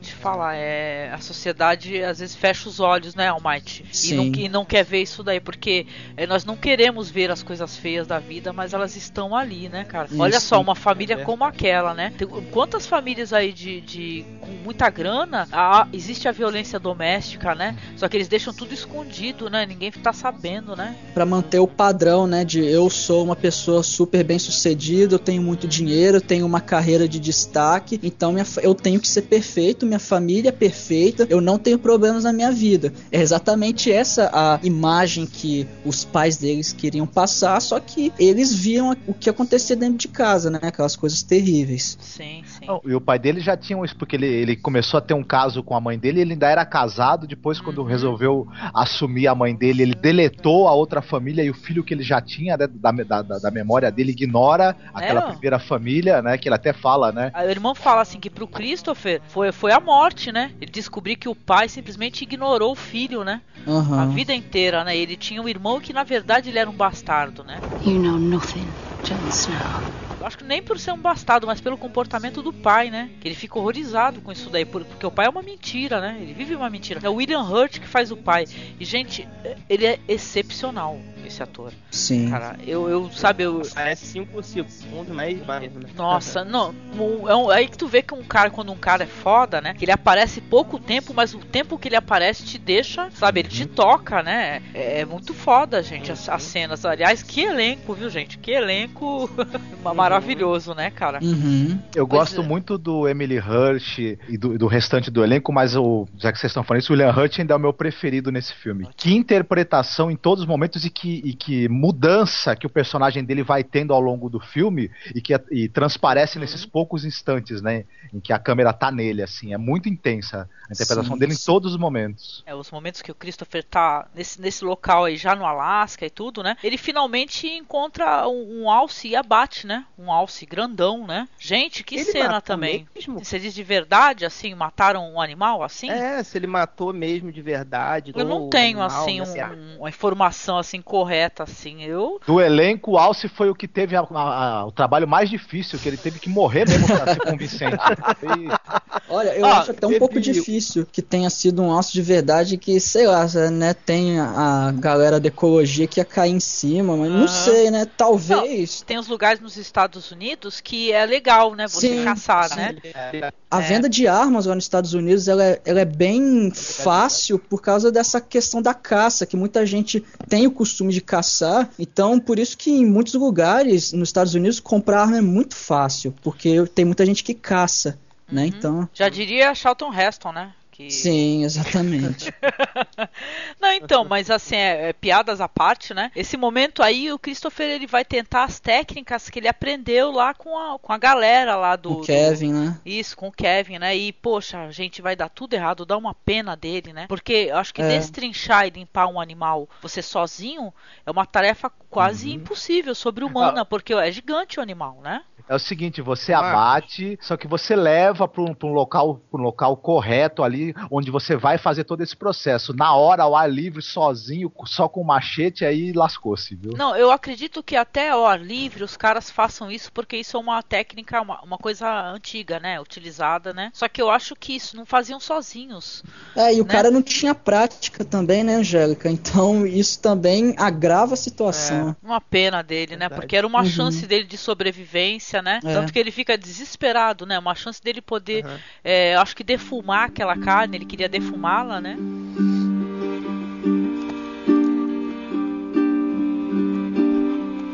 Uma das maiores tragédias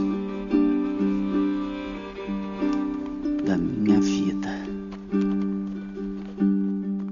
Você leu o livro, sabe dizer se tem essa cena no livro ou seria uma suposição dele? Se bem que ele registrava tudo, né? Infelizmente eu não li o livro, não. Eu acho que algumas coisas, Pablo, é do diário do Christopher, né? É, Por- do- porque do- fo- do foram diário, encontrados, verdade. né? Foi encontrado o diário, foi encontrado a máquina dele, né? Que tem a foto que o Almighty comentou, né? E bom, nesse trecho aí o Christopher não consegue é, conservar essa carne é, de maneira nenhuma, né? E acaba atraindo os lobos, né? Ele até fala uma coisa interessante: esse é um território inóspito para homens fortes, né? Ele tem a constatação que ele não tá conseguindo, né? Bom, nós vamos reencontrar o casal de hippies, a Jane e o Rainey, né? Eles estão ali no, no- numa, numa- comunidade, não é isso, Angélica? Isso mesmo, Que, que tem um pessoal meio hippie, tem um pessoal meio redneck e tal. São, são os hippies interioranos, né? Ela, ela tá ali perto do trailer dela, quando ela sai, ela dá de cara com a mochila do Christopher, né? Então ela fica muito contente, é o reencontro dos dois. É, o Christopher vai passar um tempo ali com eles na, na- naquela comunidade. E em um determinado momento eles vão levá-lo para um show de música, onde tem o. o- Insane Ken. Isso é muito bacana. Porra, o Insane muito Ken maneiro que cara, bicho, muito legal. Sometimes when you get here, wonder what's worth the drive. Then you meet those guitar pickers, jam, place comes alive. We ain't got much money, but we got lots of class. And if you don't like my style, kiss my ass. Ele canta muito mal, mas a música dele é aquela não gostou, beije minha bunda, né? É. Pô, eu achei maneiro.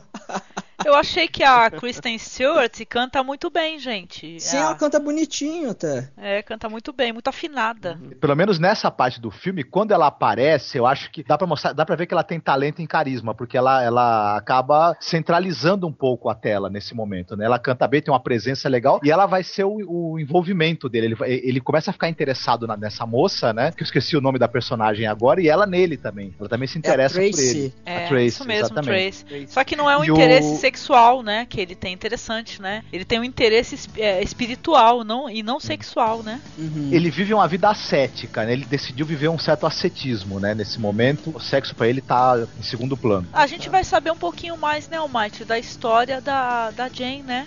É, parte a, é a hora que as coisas começam a fazer um pouco mais de sentido, né? Porque quando o, o Christopher encontra esse casal hippie, o Jen e, a Jen o Rainey lá na praia, e tem toda aquela questão que quando ele vai embora, ele só deixa a mensagem na areia, né? Obrigado, obrigado, Rainey e Jen. Aí ela, ela olha assim, ah, ele se parece muito com. Aí o Rainey interrompe e fala, ah, é, é, eu sei. Aí a gente não entendeu, né, na hora, pô, parece com quem? A gente vai descobrir que eles tinham. é- Era um filho deles, né? O filho dela. O, Não, o filho, o filho dela. o filho Isso. dela, chamada Reno, né, Reno, que aconteceu mais ou menos a mesma coisa. Ele saiu de casa e sumiu. Sumiu e tem dois anos que não vê ele. E quando eles encontram o Christopher lá na praia, né? E tudo mais, ela se lembrou do filho dela e por isso que ela se sentiu tão bem na presença dele. Aí ela revela isso pro Christopher e aí ele fala: Poxa, tomara que um dia eu tenha oportunidade de conhecer ele, né?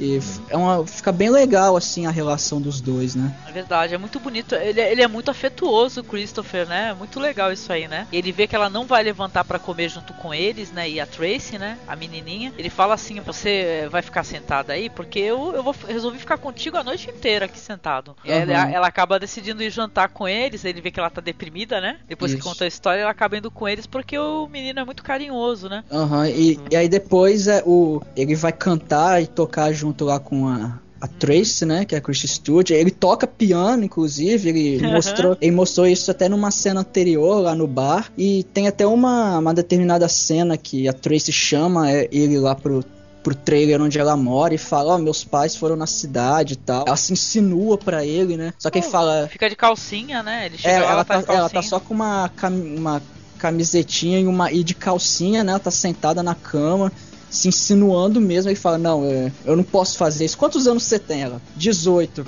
Aí ele olha pra cara dela assim. Tá bom, 17. Ah, ah, Aí ele dá uma outra olhada pra ela. Tá bom, tenho 16. É, não, ele, per- ele pergunta assim, né? Porque é assim que você pega o mentiroso, né? Ele pergunta assim, que ano você nasceu, né? Aí ela.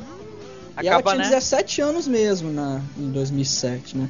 E, e, pô, ela, ela é muito bonita, né? E, Pô, gente, uma coisa que me deixou muito intrigada, assim, né? É porque tem uma parte com- quando ele vai passear com ela, eles encontram um, um velho, né? Um artista, né? Que ele faz pintura em, em umas montagens assim com troncos, é, é porta de carro, né? E tudo. Eu, eu queria é, ter a informação, quem estiver nos ouvindo e souber, se é realmente um artista da região, sabe, que foi retratado no filme ali, porque eu achei tão interessante, tão intrigante a maneira dele fazer arte. Ele falou assim que eu vivo no deserto, eu não saio daqui por nem um milhão de dólares, né? Nem por todo o dinheiro do mundo. Só se eu for obrigado. Aí ele sorri, né? Se ele for obrigado, ele sai, né? Eu achei tão legal, a gente sabe a, a arte assim no meio de um Não, deserto. é, ele fala assim: eu, eu não sairia daqui nem por 10 milhões de dólares. Ele falou, só se eu tivesse 10 milhões de dólares, né? Mas como não tem, não vou ter. É, Não, aí- E é engraçado que um cara que você vê que ele é um evangélico, assim, é um cara. é- É, um, é um daqueles caras cristão, mas ele levou a religião por um outro lado, um outro né? caminho, um outro caminho, né? Verdade. É, é muito bonito, sabe? A, a- a simplicidade com que certas pessoas veem certas coisas. Assim, é, como a pessoa é, tem coisas simples, né? Não tem conflito, né? Eu sou isso e olhe lá. Não, é engraçado que ele encontra um monte de gente que, de de certa maneira, não tem nada, né? E tá disposta, quando encontra alguém, a dar. Né, a se doar, a doar qualquer coisa, a ajudar, a acolher, em co- em compensação, aquelas pessoas que têm muito costumam querer tirar mais do que puderem, né? É verdade. É uma coisa meio, enfim, É, essa parte. pensar. E ele fala que ele vai precisar ir embora, né? E acabam se despedindo, né? Mais uma vez vai ter mais uma despedida dele. E dessa vez a menina fica super triste, né? É, né? O Pablo ela fica toda chorosa, né? Aquela cena acho que mostra como boa atriz ela é, né? Bom, eu, eu achei que ela, pelo menos né, nesse, no filme, ela, a passagem dela não estraga o filme, o que eu já acho uma grande coisa. Mas emocionante mesmo é a despedida Tá dele e da Jane. Eu não tô não, eu só acho eu só acho assim que ainda bem que pelo menos não estragou, né? Mas eu não acho que é uma atuação. Say it. Vampire. Não, não Oscar, é, mas entendeu? também não é uma. Você não pode marcá-la como uma atriz ruim. Não, mas é que faz Não, mas eu não tô marcando ela porque dinheiro, né? veja bem, mas eu não tô marcando ela pelo crepúsculo. Não, não, não. sei, Eu sei. tô na verdade Não, falando que, na- eu- que a eu atuação é boa, mas nem pessoas, tanto. né? É que ela em comparação aos outros coadjuvantes é coitada, né, gente? Então, Outro- a, a despedida É. do Christopher e da Jane é muito bonita e muito emocionante, viu? E a, a Catherine Kinnear também, de novo, é matando linda. a pau. Sim, sim. É verdade. Um ano e meio se passou do que papai chamou de suspensão temporária.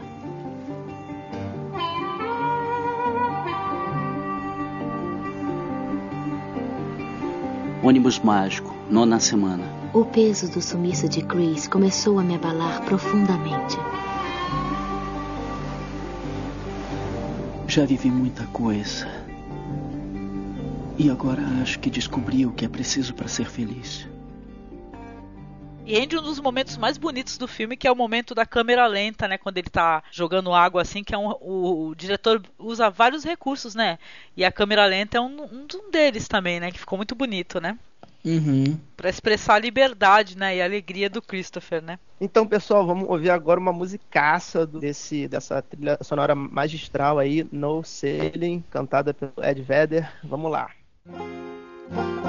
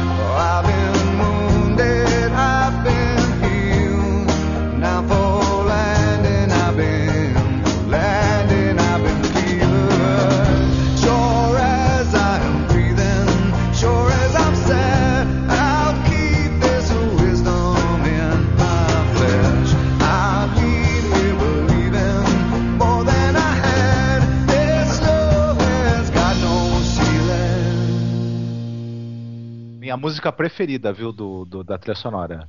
ah, é? Pensei que era outra. Eu gosto, ó, eu gosto de. Olha, vou ser sincera. É, é difícil eu escolher qual que eu gosto mais, viu? Porque eu acho que eu já escutei tanto, né? Tem várias vezes, elas são tão bonitas, né? A tradução da música é sem limites, né? É, a- então, a ó, lá, difícil. diz assim, ó, não, meu coração nunca, nunca estará longe Nunca, daqui, nunca né? estará.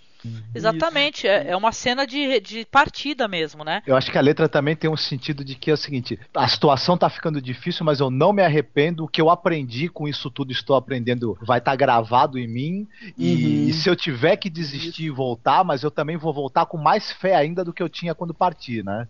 Porque as dificuldades não estão colocando limites, né? Ou um teto, né, pro, pro, pro sonho dele, pra vontade dele de que as coisas se realizem, né? Sim. É, nesse momento o- é, que ele já tá passando fome, é, aconteceu isso tudo, ele não conseguiu aproveitar a carne, né? Ele já tá é, tendo sérias privações, né? E tal, alimentares. Ele é o momento em que ele decide sair do ônibus, gente. Que ele resolve partir, eu- né? Porque logo após isso que ele vai encontrar o rio, que é o rio que tá é, super caudaloso, né? E tal, transbordando, e ele é quase arrastado, né?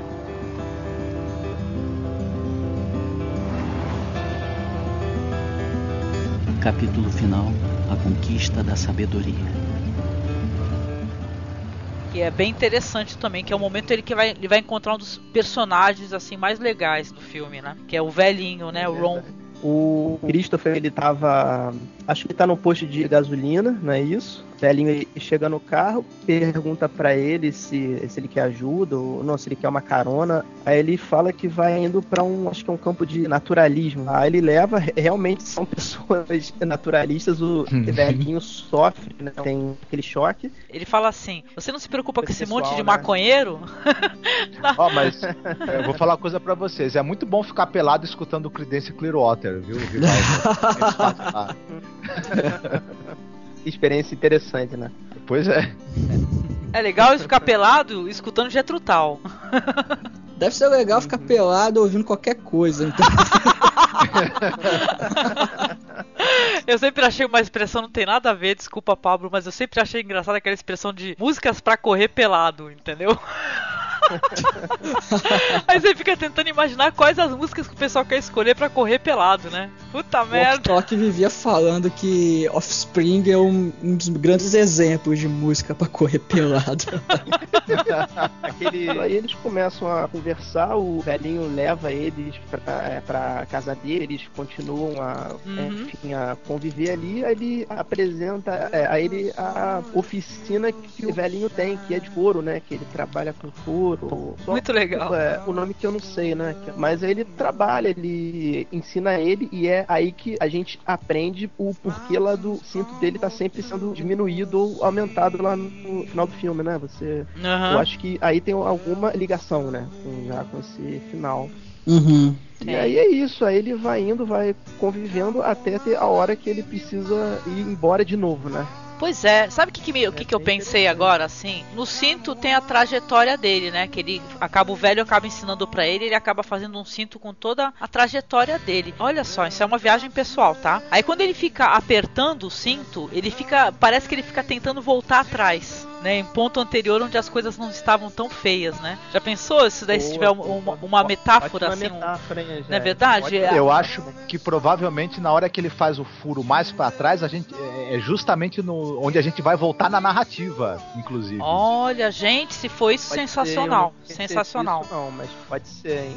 Poxa, mas muito legal mesmo, viu? Eu sei que a amizade com o velhinho é uma amizade muito linda, né? É um amor paternal, né, que o velhinho sente por ele, né? Até porque o velhinho ele era uma pessoa sozinha, né? Ele perdeu a mulher e o filho, pelo que ele falou foi um acidente de carro, né? Que um motorista embriagado acabou matando lá a família dele. Aí ele se afundou em uísque, ficou sozinho. O Christopher fala pra ele, pô, é, é, levanta da sua bunda, entendeu? Você tem que viver sua Aham. vida, sai da sua, sai de casa, sai da sua oficina e cai na estrada, vai viver sua vida, entendeu? Aí ele ele até brinca, ah, você, ah, é, eu sou um, tem que sair de cima da minha bunda, você vai ventando, ele sobe lá o morro onde ele tava. é então. verdade. Pô, e rende um dos diálogos mais lindos também, né?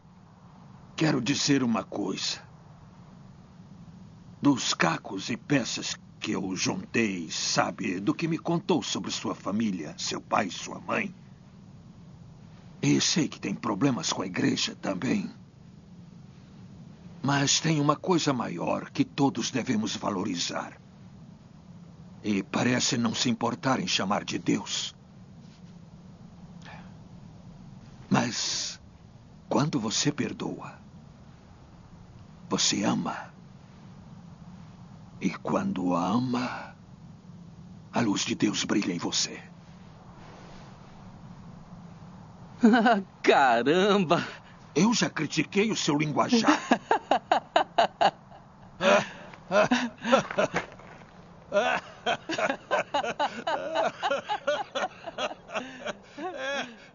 eu te disse. O, o velhinho fala pra ele sobre o perdão, né? Tudo bem que o, ve- que o velho ele é religioso e pelo jeito o Christopher não é religioso. Mas sabe, eu acho que esse negócio de religião ou não, né? Pros mais extremistas que não gostam, né? Eu acho que existem maneiras e maneiras de você é, ter religião e ter fé. Eu acho que uma das coisas que ele fala assim que dá pra gente usar na nossa vida, a gente tendo religião ou não, é o ato do perdão, sabe? Que é um, que ele Uhum. fala, ele associa o perdão ao amor, cara. Pô, isso é muito legal, né? Isso daí é um ens- ensinamento que só uma pessoa idosa mesmo, que já viveu tanto, é capaz de passar isso daí e falar com sinceridade, sabe, sobre isso. Uhum. É, tem essa sequência bem interessante aí que ele fala que quando você perdoa é um ato de amor e a, e a, e a luz de Deus brilha nesse momento, né? Aí vem o raio de sol sobre eles, né? E tal.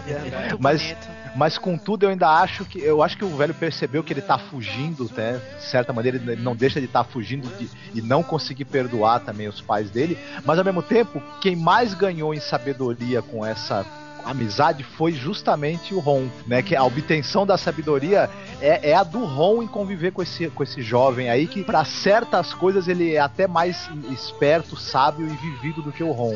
Né, É que verdade. escolheu também se fechar um pouco, né? Pra É. vida depois da morte da, da, da esposa e do filho. Sim, sim. Acho que o Ron voltou pra vida, né, Marcos? Que ele tava todo enclausurado e ele pedindo até pra adotar o, o Chris lá no final dessa parte, mostra que ele tá querendo voltar à vida, né? Hum, mas é isso mesmo. De E de uma maneira mostrada de uma forma muito bonita isso. Essa, eu acho que é o momento do filme que mais me emocionou, que mais me pegou, viu? Com certeza. É, é lindo. E paralelo a isso tem aquele é, contraponto, né?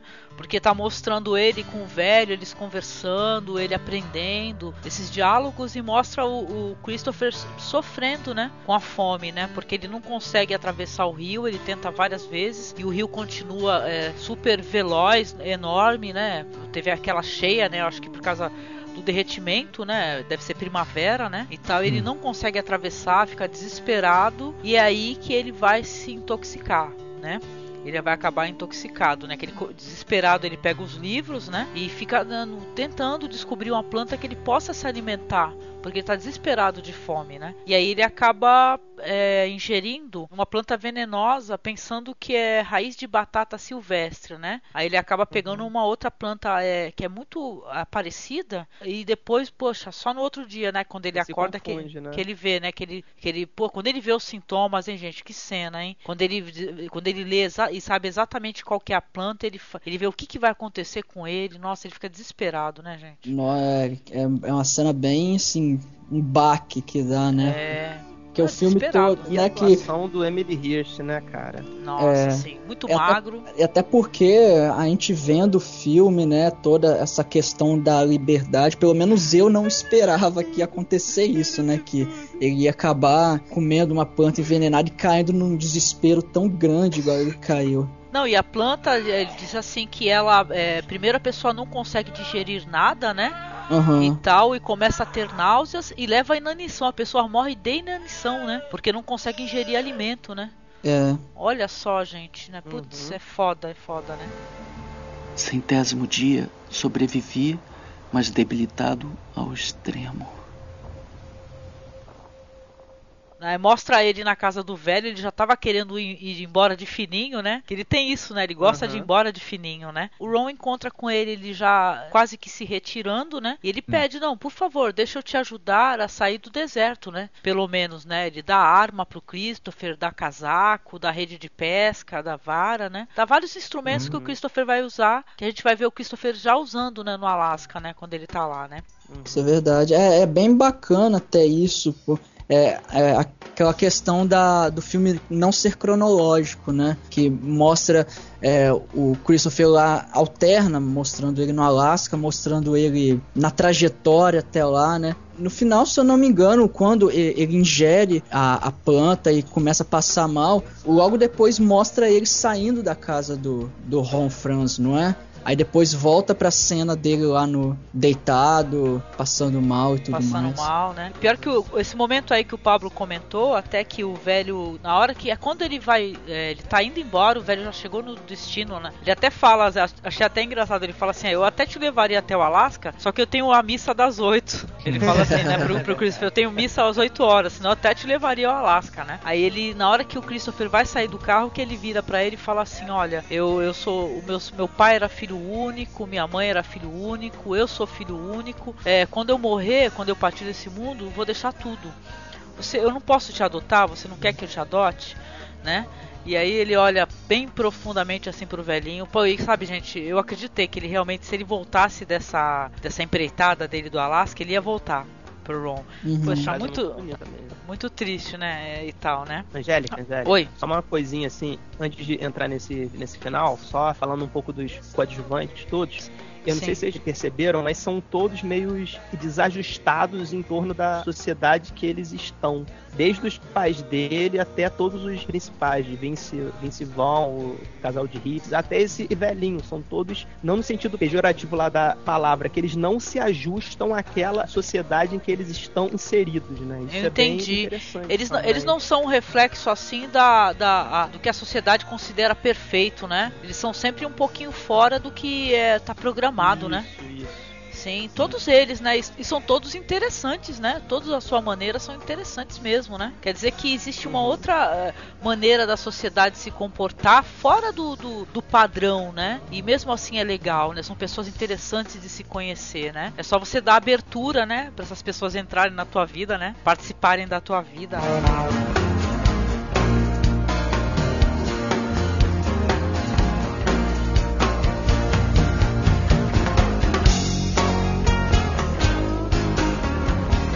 Pois é, o Christopher, ele super doente, né? Ele começa. Você vê que ele tá muito magro, né, gente? Muito, muito magro.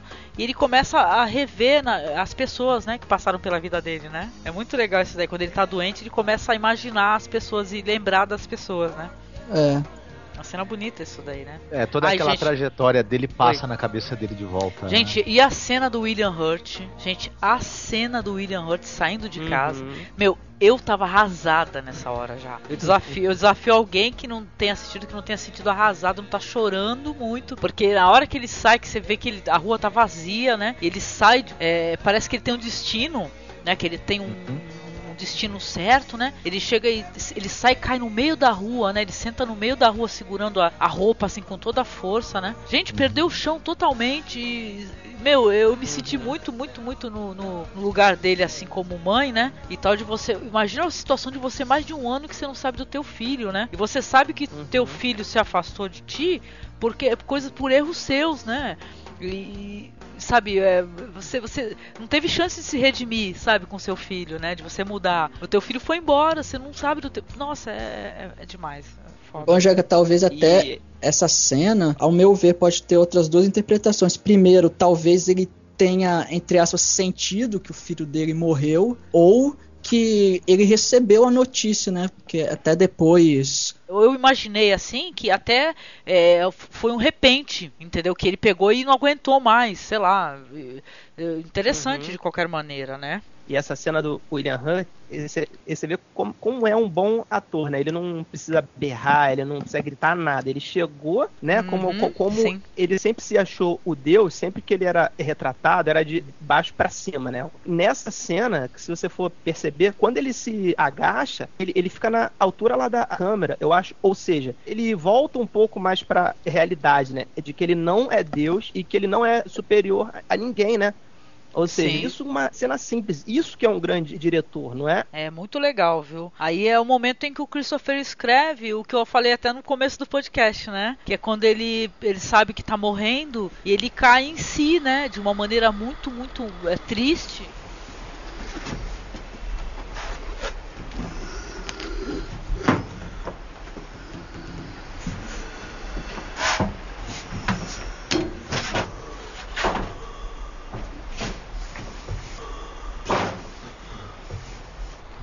A felicidade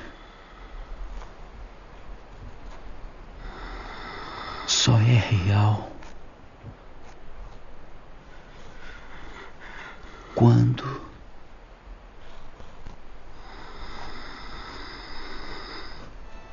é compartilhada. Ou, ou seja, que a felicidade não é você estar só e integrado com a natureza. Talvez ele, ele precisasse ter as pessoas que ele amasse e que, e que o amam, né? Perto dele, para ele se sentir feliz, né? É muito, Exatamente. muito, muito legal isso daí, esse- essa constatação que, o, que, que ele teve. É, Foi foda, viu, gente? Mas ele também tem uma coisa que, um pouco antes dele escrever essa frase, aparece um momento em que ele tá meio que abraçando os pais, como se ele tivesse voltado, mas ele Isso. fala: se eu tivesse ficado, eu também não estaria vendo as coisas do jeito que eu tô vendo agora.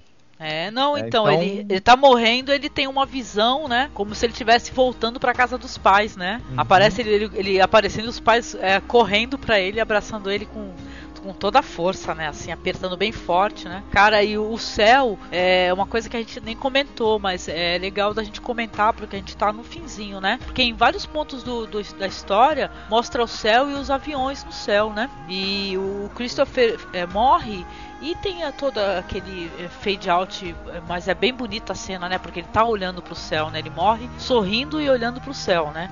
Ele, ele morre com um olhar de encantamento, né? Que ele tá, ele tá vendo algo que o está encantando. A gente não sabe se, é, se ele tá olhando para fora ou para dentro, né? Em memória de Christopher Johnson McCandless, 12 de fevereiro de 1968, 18 de agosto de 1992. Duas semanas após a morte de Chris, caçadores de alce descobriram seu corpo no ônibus. Esta foto foi achada dentro de sua máquina.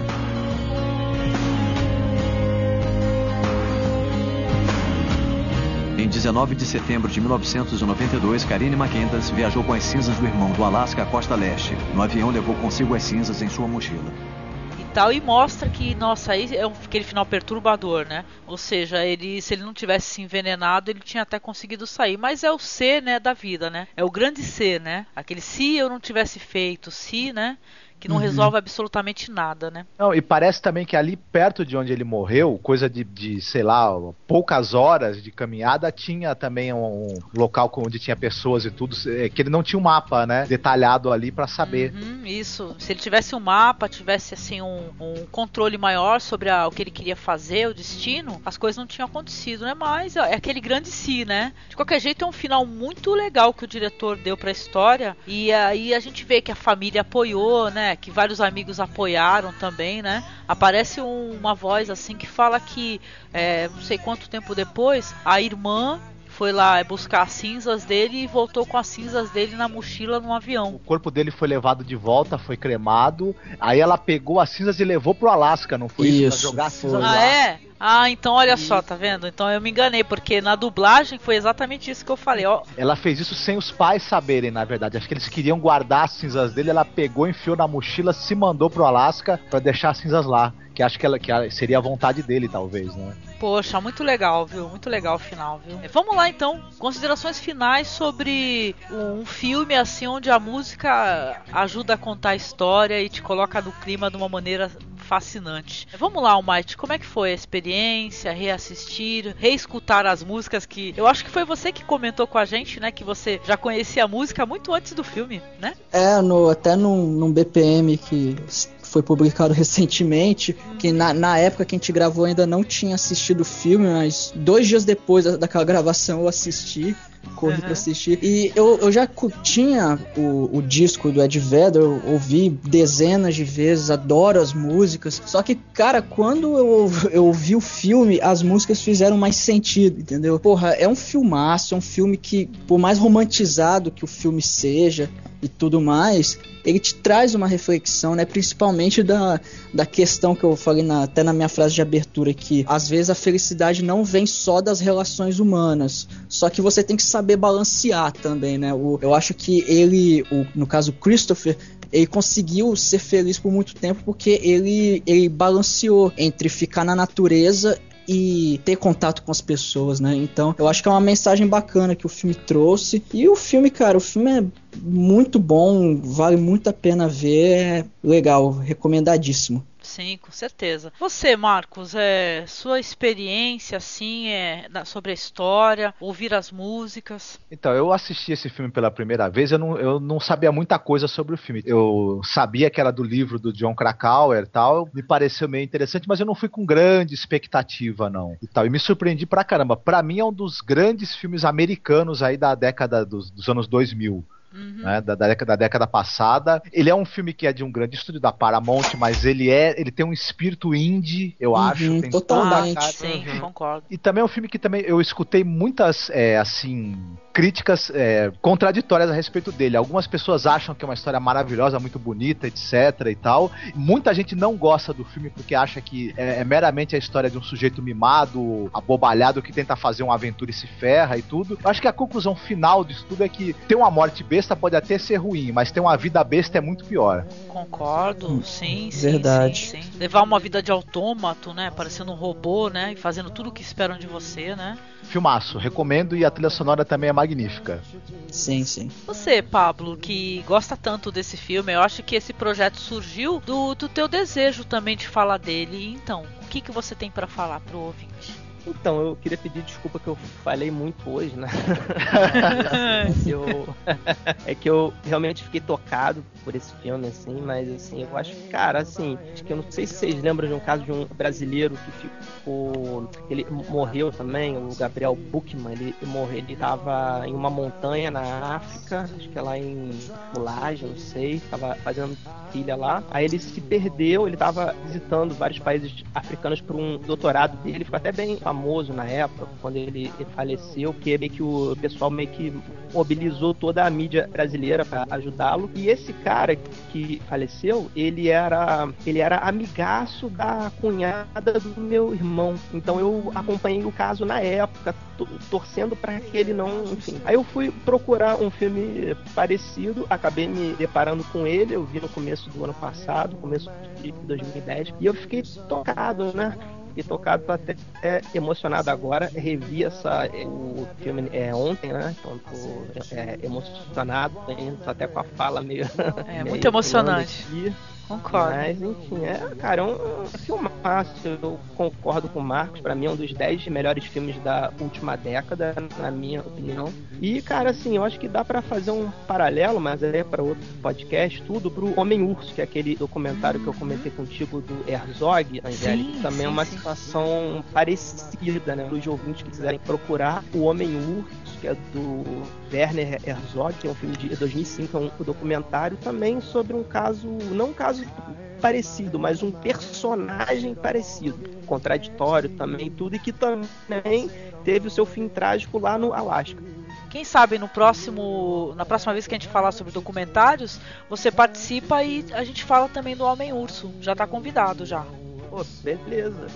Ó, eu vou até fazer uma. Se o Pablo até concordar, de repente, que, que também quiser participar, seria, seria muito bacana a gente fazer um sobre os documentários do Herzog, né? Que tem mais de um documentário dele Sim. interessante. E, e, muitos falando sobre essa coisa do, do, da, da, pessoa que vai se isolar na natureza, né? Um tema que é recorrente aí no, no trabalho dele. Sim, sim, sim pode sim, ser. Ele é um ótimo diretor de documentário, sim, sim. Bom, eu adorei, já tinha assistido o filme já faz um tempinho, né? Quanto tempo? Eu acho que já mais de um ano, né, Marcos, que a gente já assistiu esse filme, né? É, mais de um ano, sim. Já, já faz um tempo, mas ele me impactou forte na, na primeira vez, viu? Cinco a gente assistiu filmes. esse filme, acho que foi em 2008, na verdade, viu? 2008 uhum. ou 2009.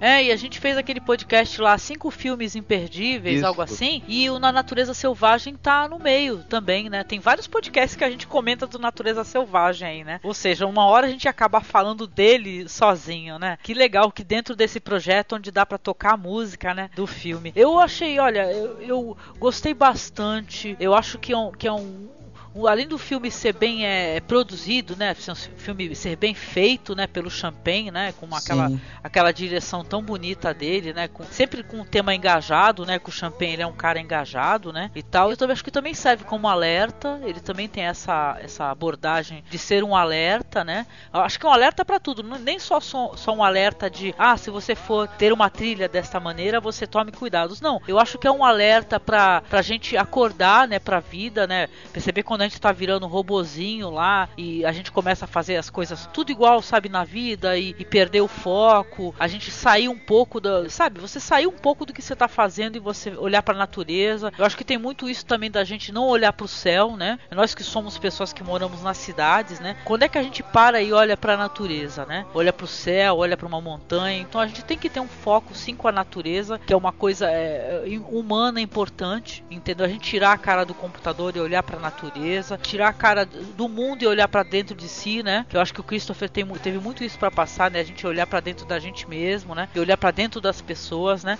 Então eu acho que ele, ele, ele traz todas essas reflexões interessantes e, infelizmente, dentro de uma história trágica, né? Uma história real trágica. Só que foi tão bem feito, né? E ele deixa uma mensagem no final de contas até de esperança, né?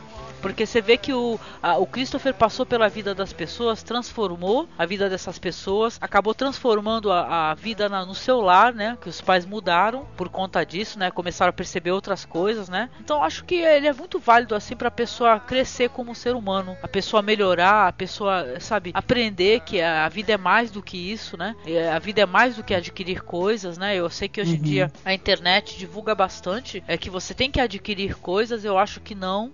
Eu acho que você tem que estar assistindo coisas que traz a reflexão e esse filme ele é perfeito nesse sentido aí. Então eu recomendo muito também, se você não assistiu, é, assista, se você é, puder ter acesso ao livro para conhecer. Eu não sabia nem que o livro tinha isso de contar outras histórias. Eu pensei que a- o livro só focava na história do Christopher McCandless mesmo, né? Então acho que é bem legal, tanto escutar, é daqueles casos, né, gente, que dá pra escutar a música, ler o livro e assistir o filme, né? A tríade, né? Então eu acho que é bem legal, vale a pena, foi um prazer imenso participar desse novo projeto musical também aqui no site. All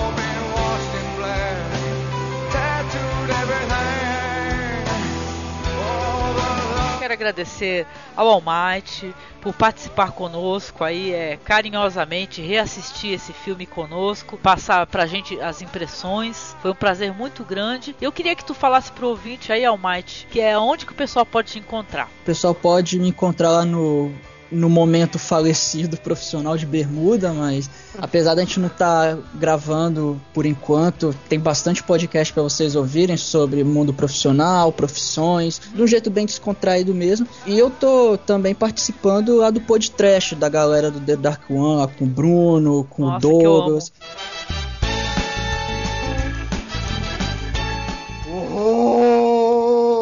Medo. Desespero! Sofrimento! A gente lá assistindo bastante filme trash, comentando com a galera, dando bastante risada. Profissionaldbermuda.com e o podcast é td1p.com. Ouçam lá que tá bem legal, bem divertido. Que eu adoro, viu? Um beijão pra todo mundo aí do podcast, viu? Que nós estamos gravando esse podcast aqui em 2011, vai sair em 2012. Mas olha, a descoberta do ano, né, Marcos? Eu digo mesmo que eu comecei como um ouvinte, inclusive, o, graças ao, ao Eduardo Coço, Esse foi muito bom. ele tweetou lá um, um episódio sobre um machete. e aí eu, eu falei, uai, pode trash, a- esse negócio deve, deve ser bom. Eu entrei lá, eu curti, eu entrei em contato com os caras, eles acabaram me convidando pra entrar pra equipe. Foi até uma grande honra, né? Porque Poxa. eu, eu tô aprendendo, nossa, eu tô aprendendo muito, que esses caras eles manjam muito de cinema. E, pô, quero agradecer também vocês aí a oportunidade de bater um papo sobre o Na, Na Natureza Selvagem. É um filme que traz bastante reflexão e bater um papo sobre isso, né? A gente acaba refletindo algumas coisas também. Eu agradeço bastante o convite. Brigadão mesmo.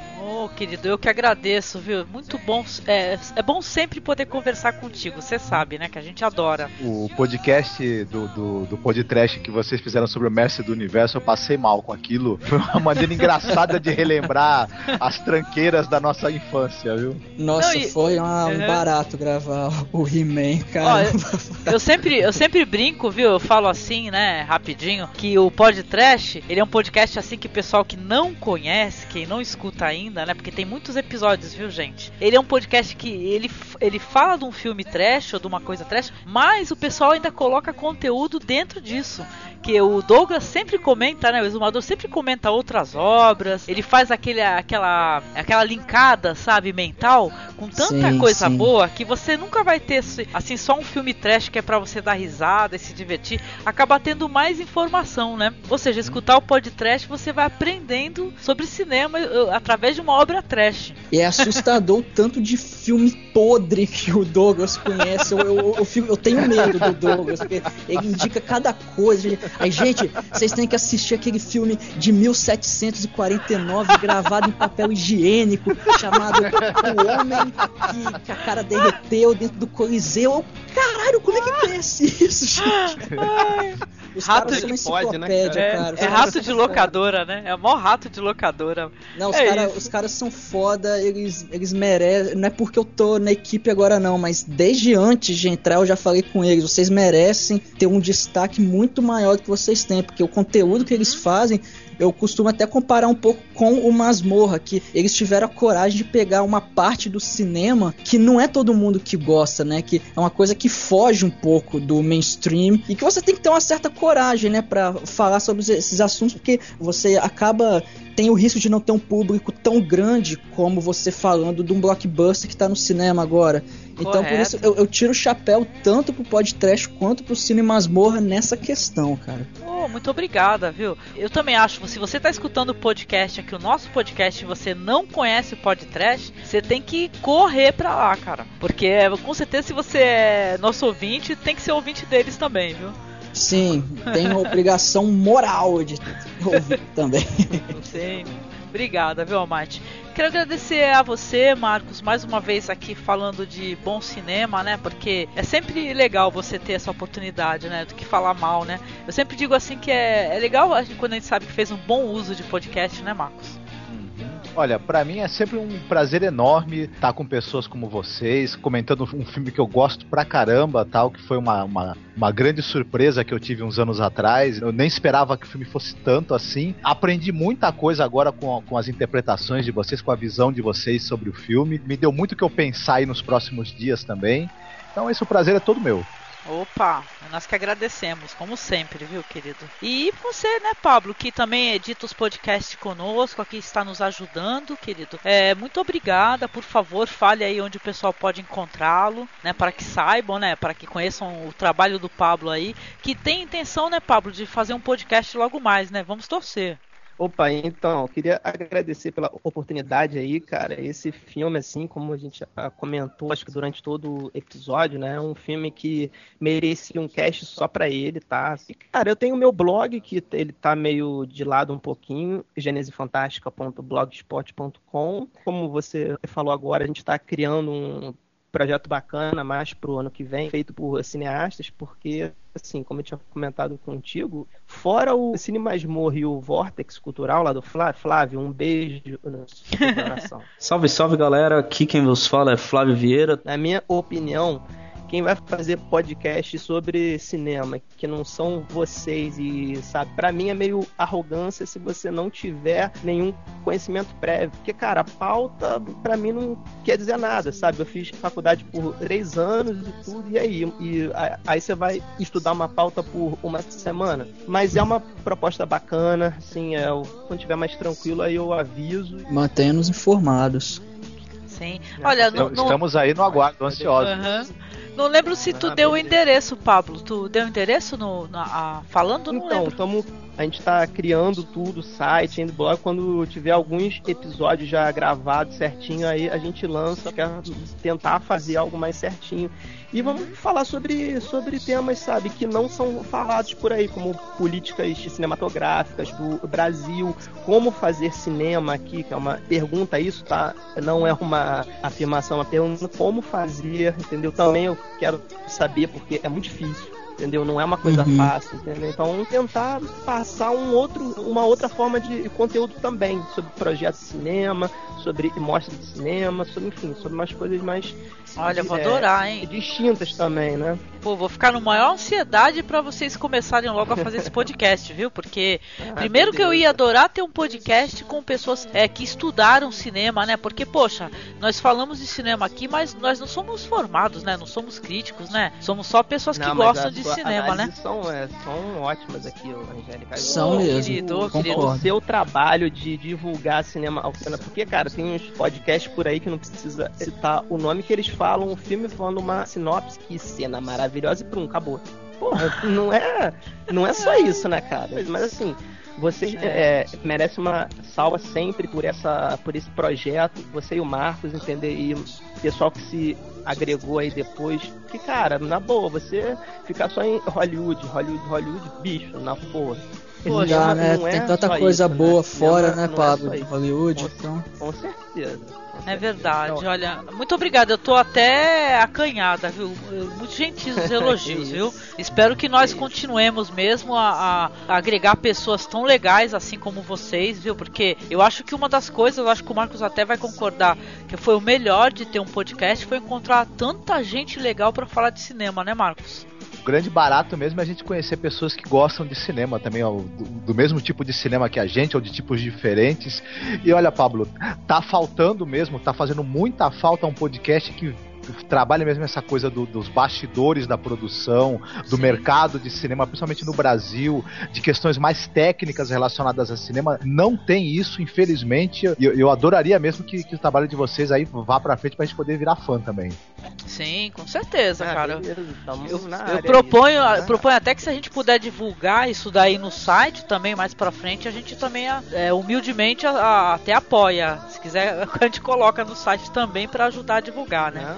Olha, muitíssimo obrigada, viu? E olha, obrigada a você, ouvinte, que nos escutou, né? Que esteve conosco aqui por esse tempo, ouviu as músicas, ouviu nossas opiniões, né? Continue a conversa aqui comentando, comente aqui na postagem do podcast, escreva o que, que você achou, cite alguma coisa que você gostaria de citar, ou nos mande um e-mail para contato@cinemasmorra.com.br, tá? É, nós agradecemos de coração, é sempre bom poder estar tá gerando conteúdo para você tá? Então você colabore também ajudando a divulgar o podcast da RT e dá aquela forcinha para divulgação, né, minha gente? É isso? Feito então? Feito, Feito. então? Uhum. Então é Feito. é isso. Grande beijo para todos, muito obrigada e até mais. Até. Fiquem bem, viu? Abraço, um abraço grande para todos. Pessoal. Tchau.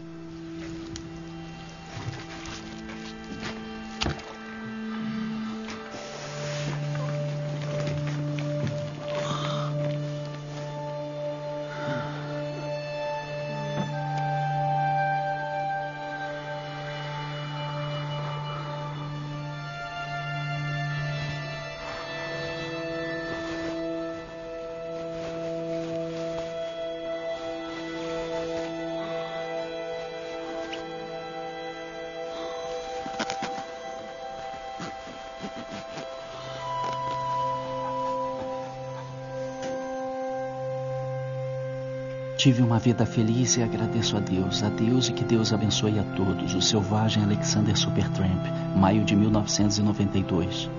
Chamar cada coisa por seu nome certo. Por seu nome certo. Christopher Johnson McCandless.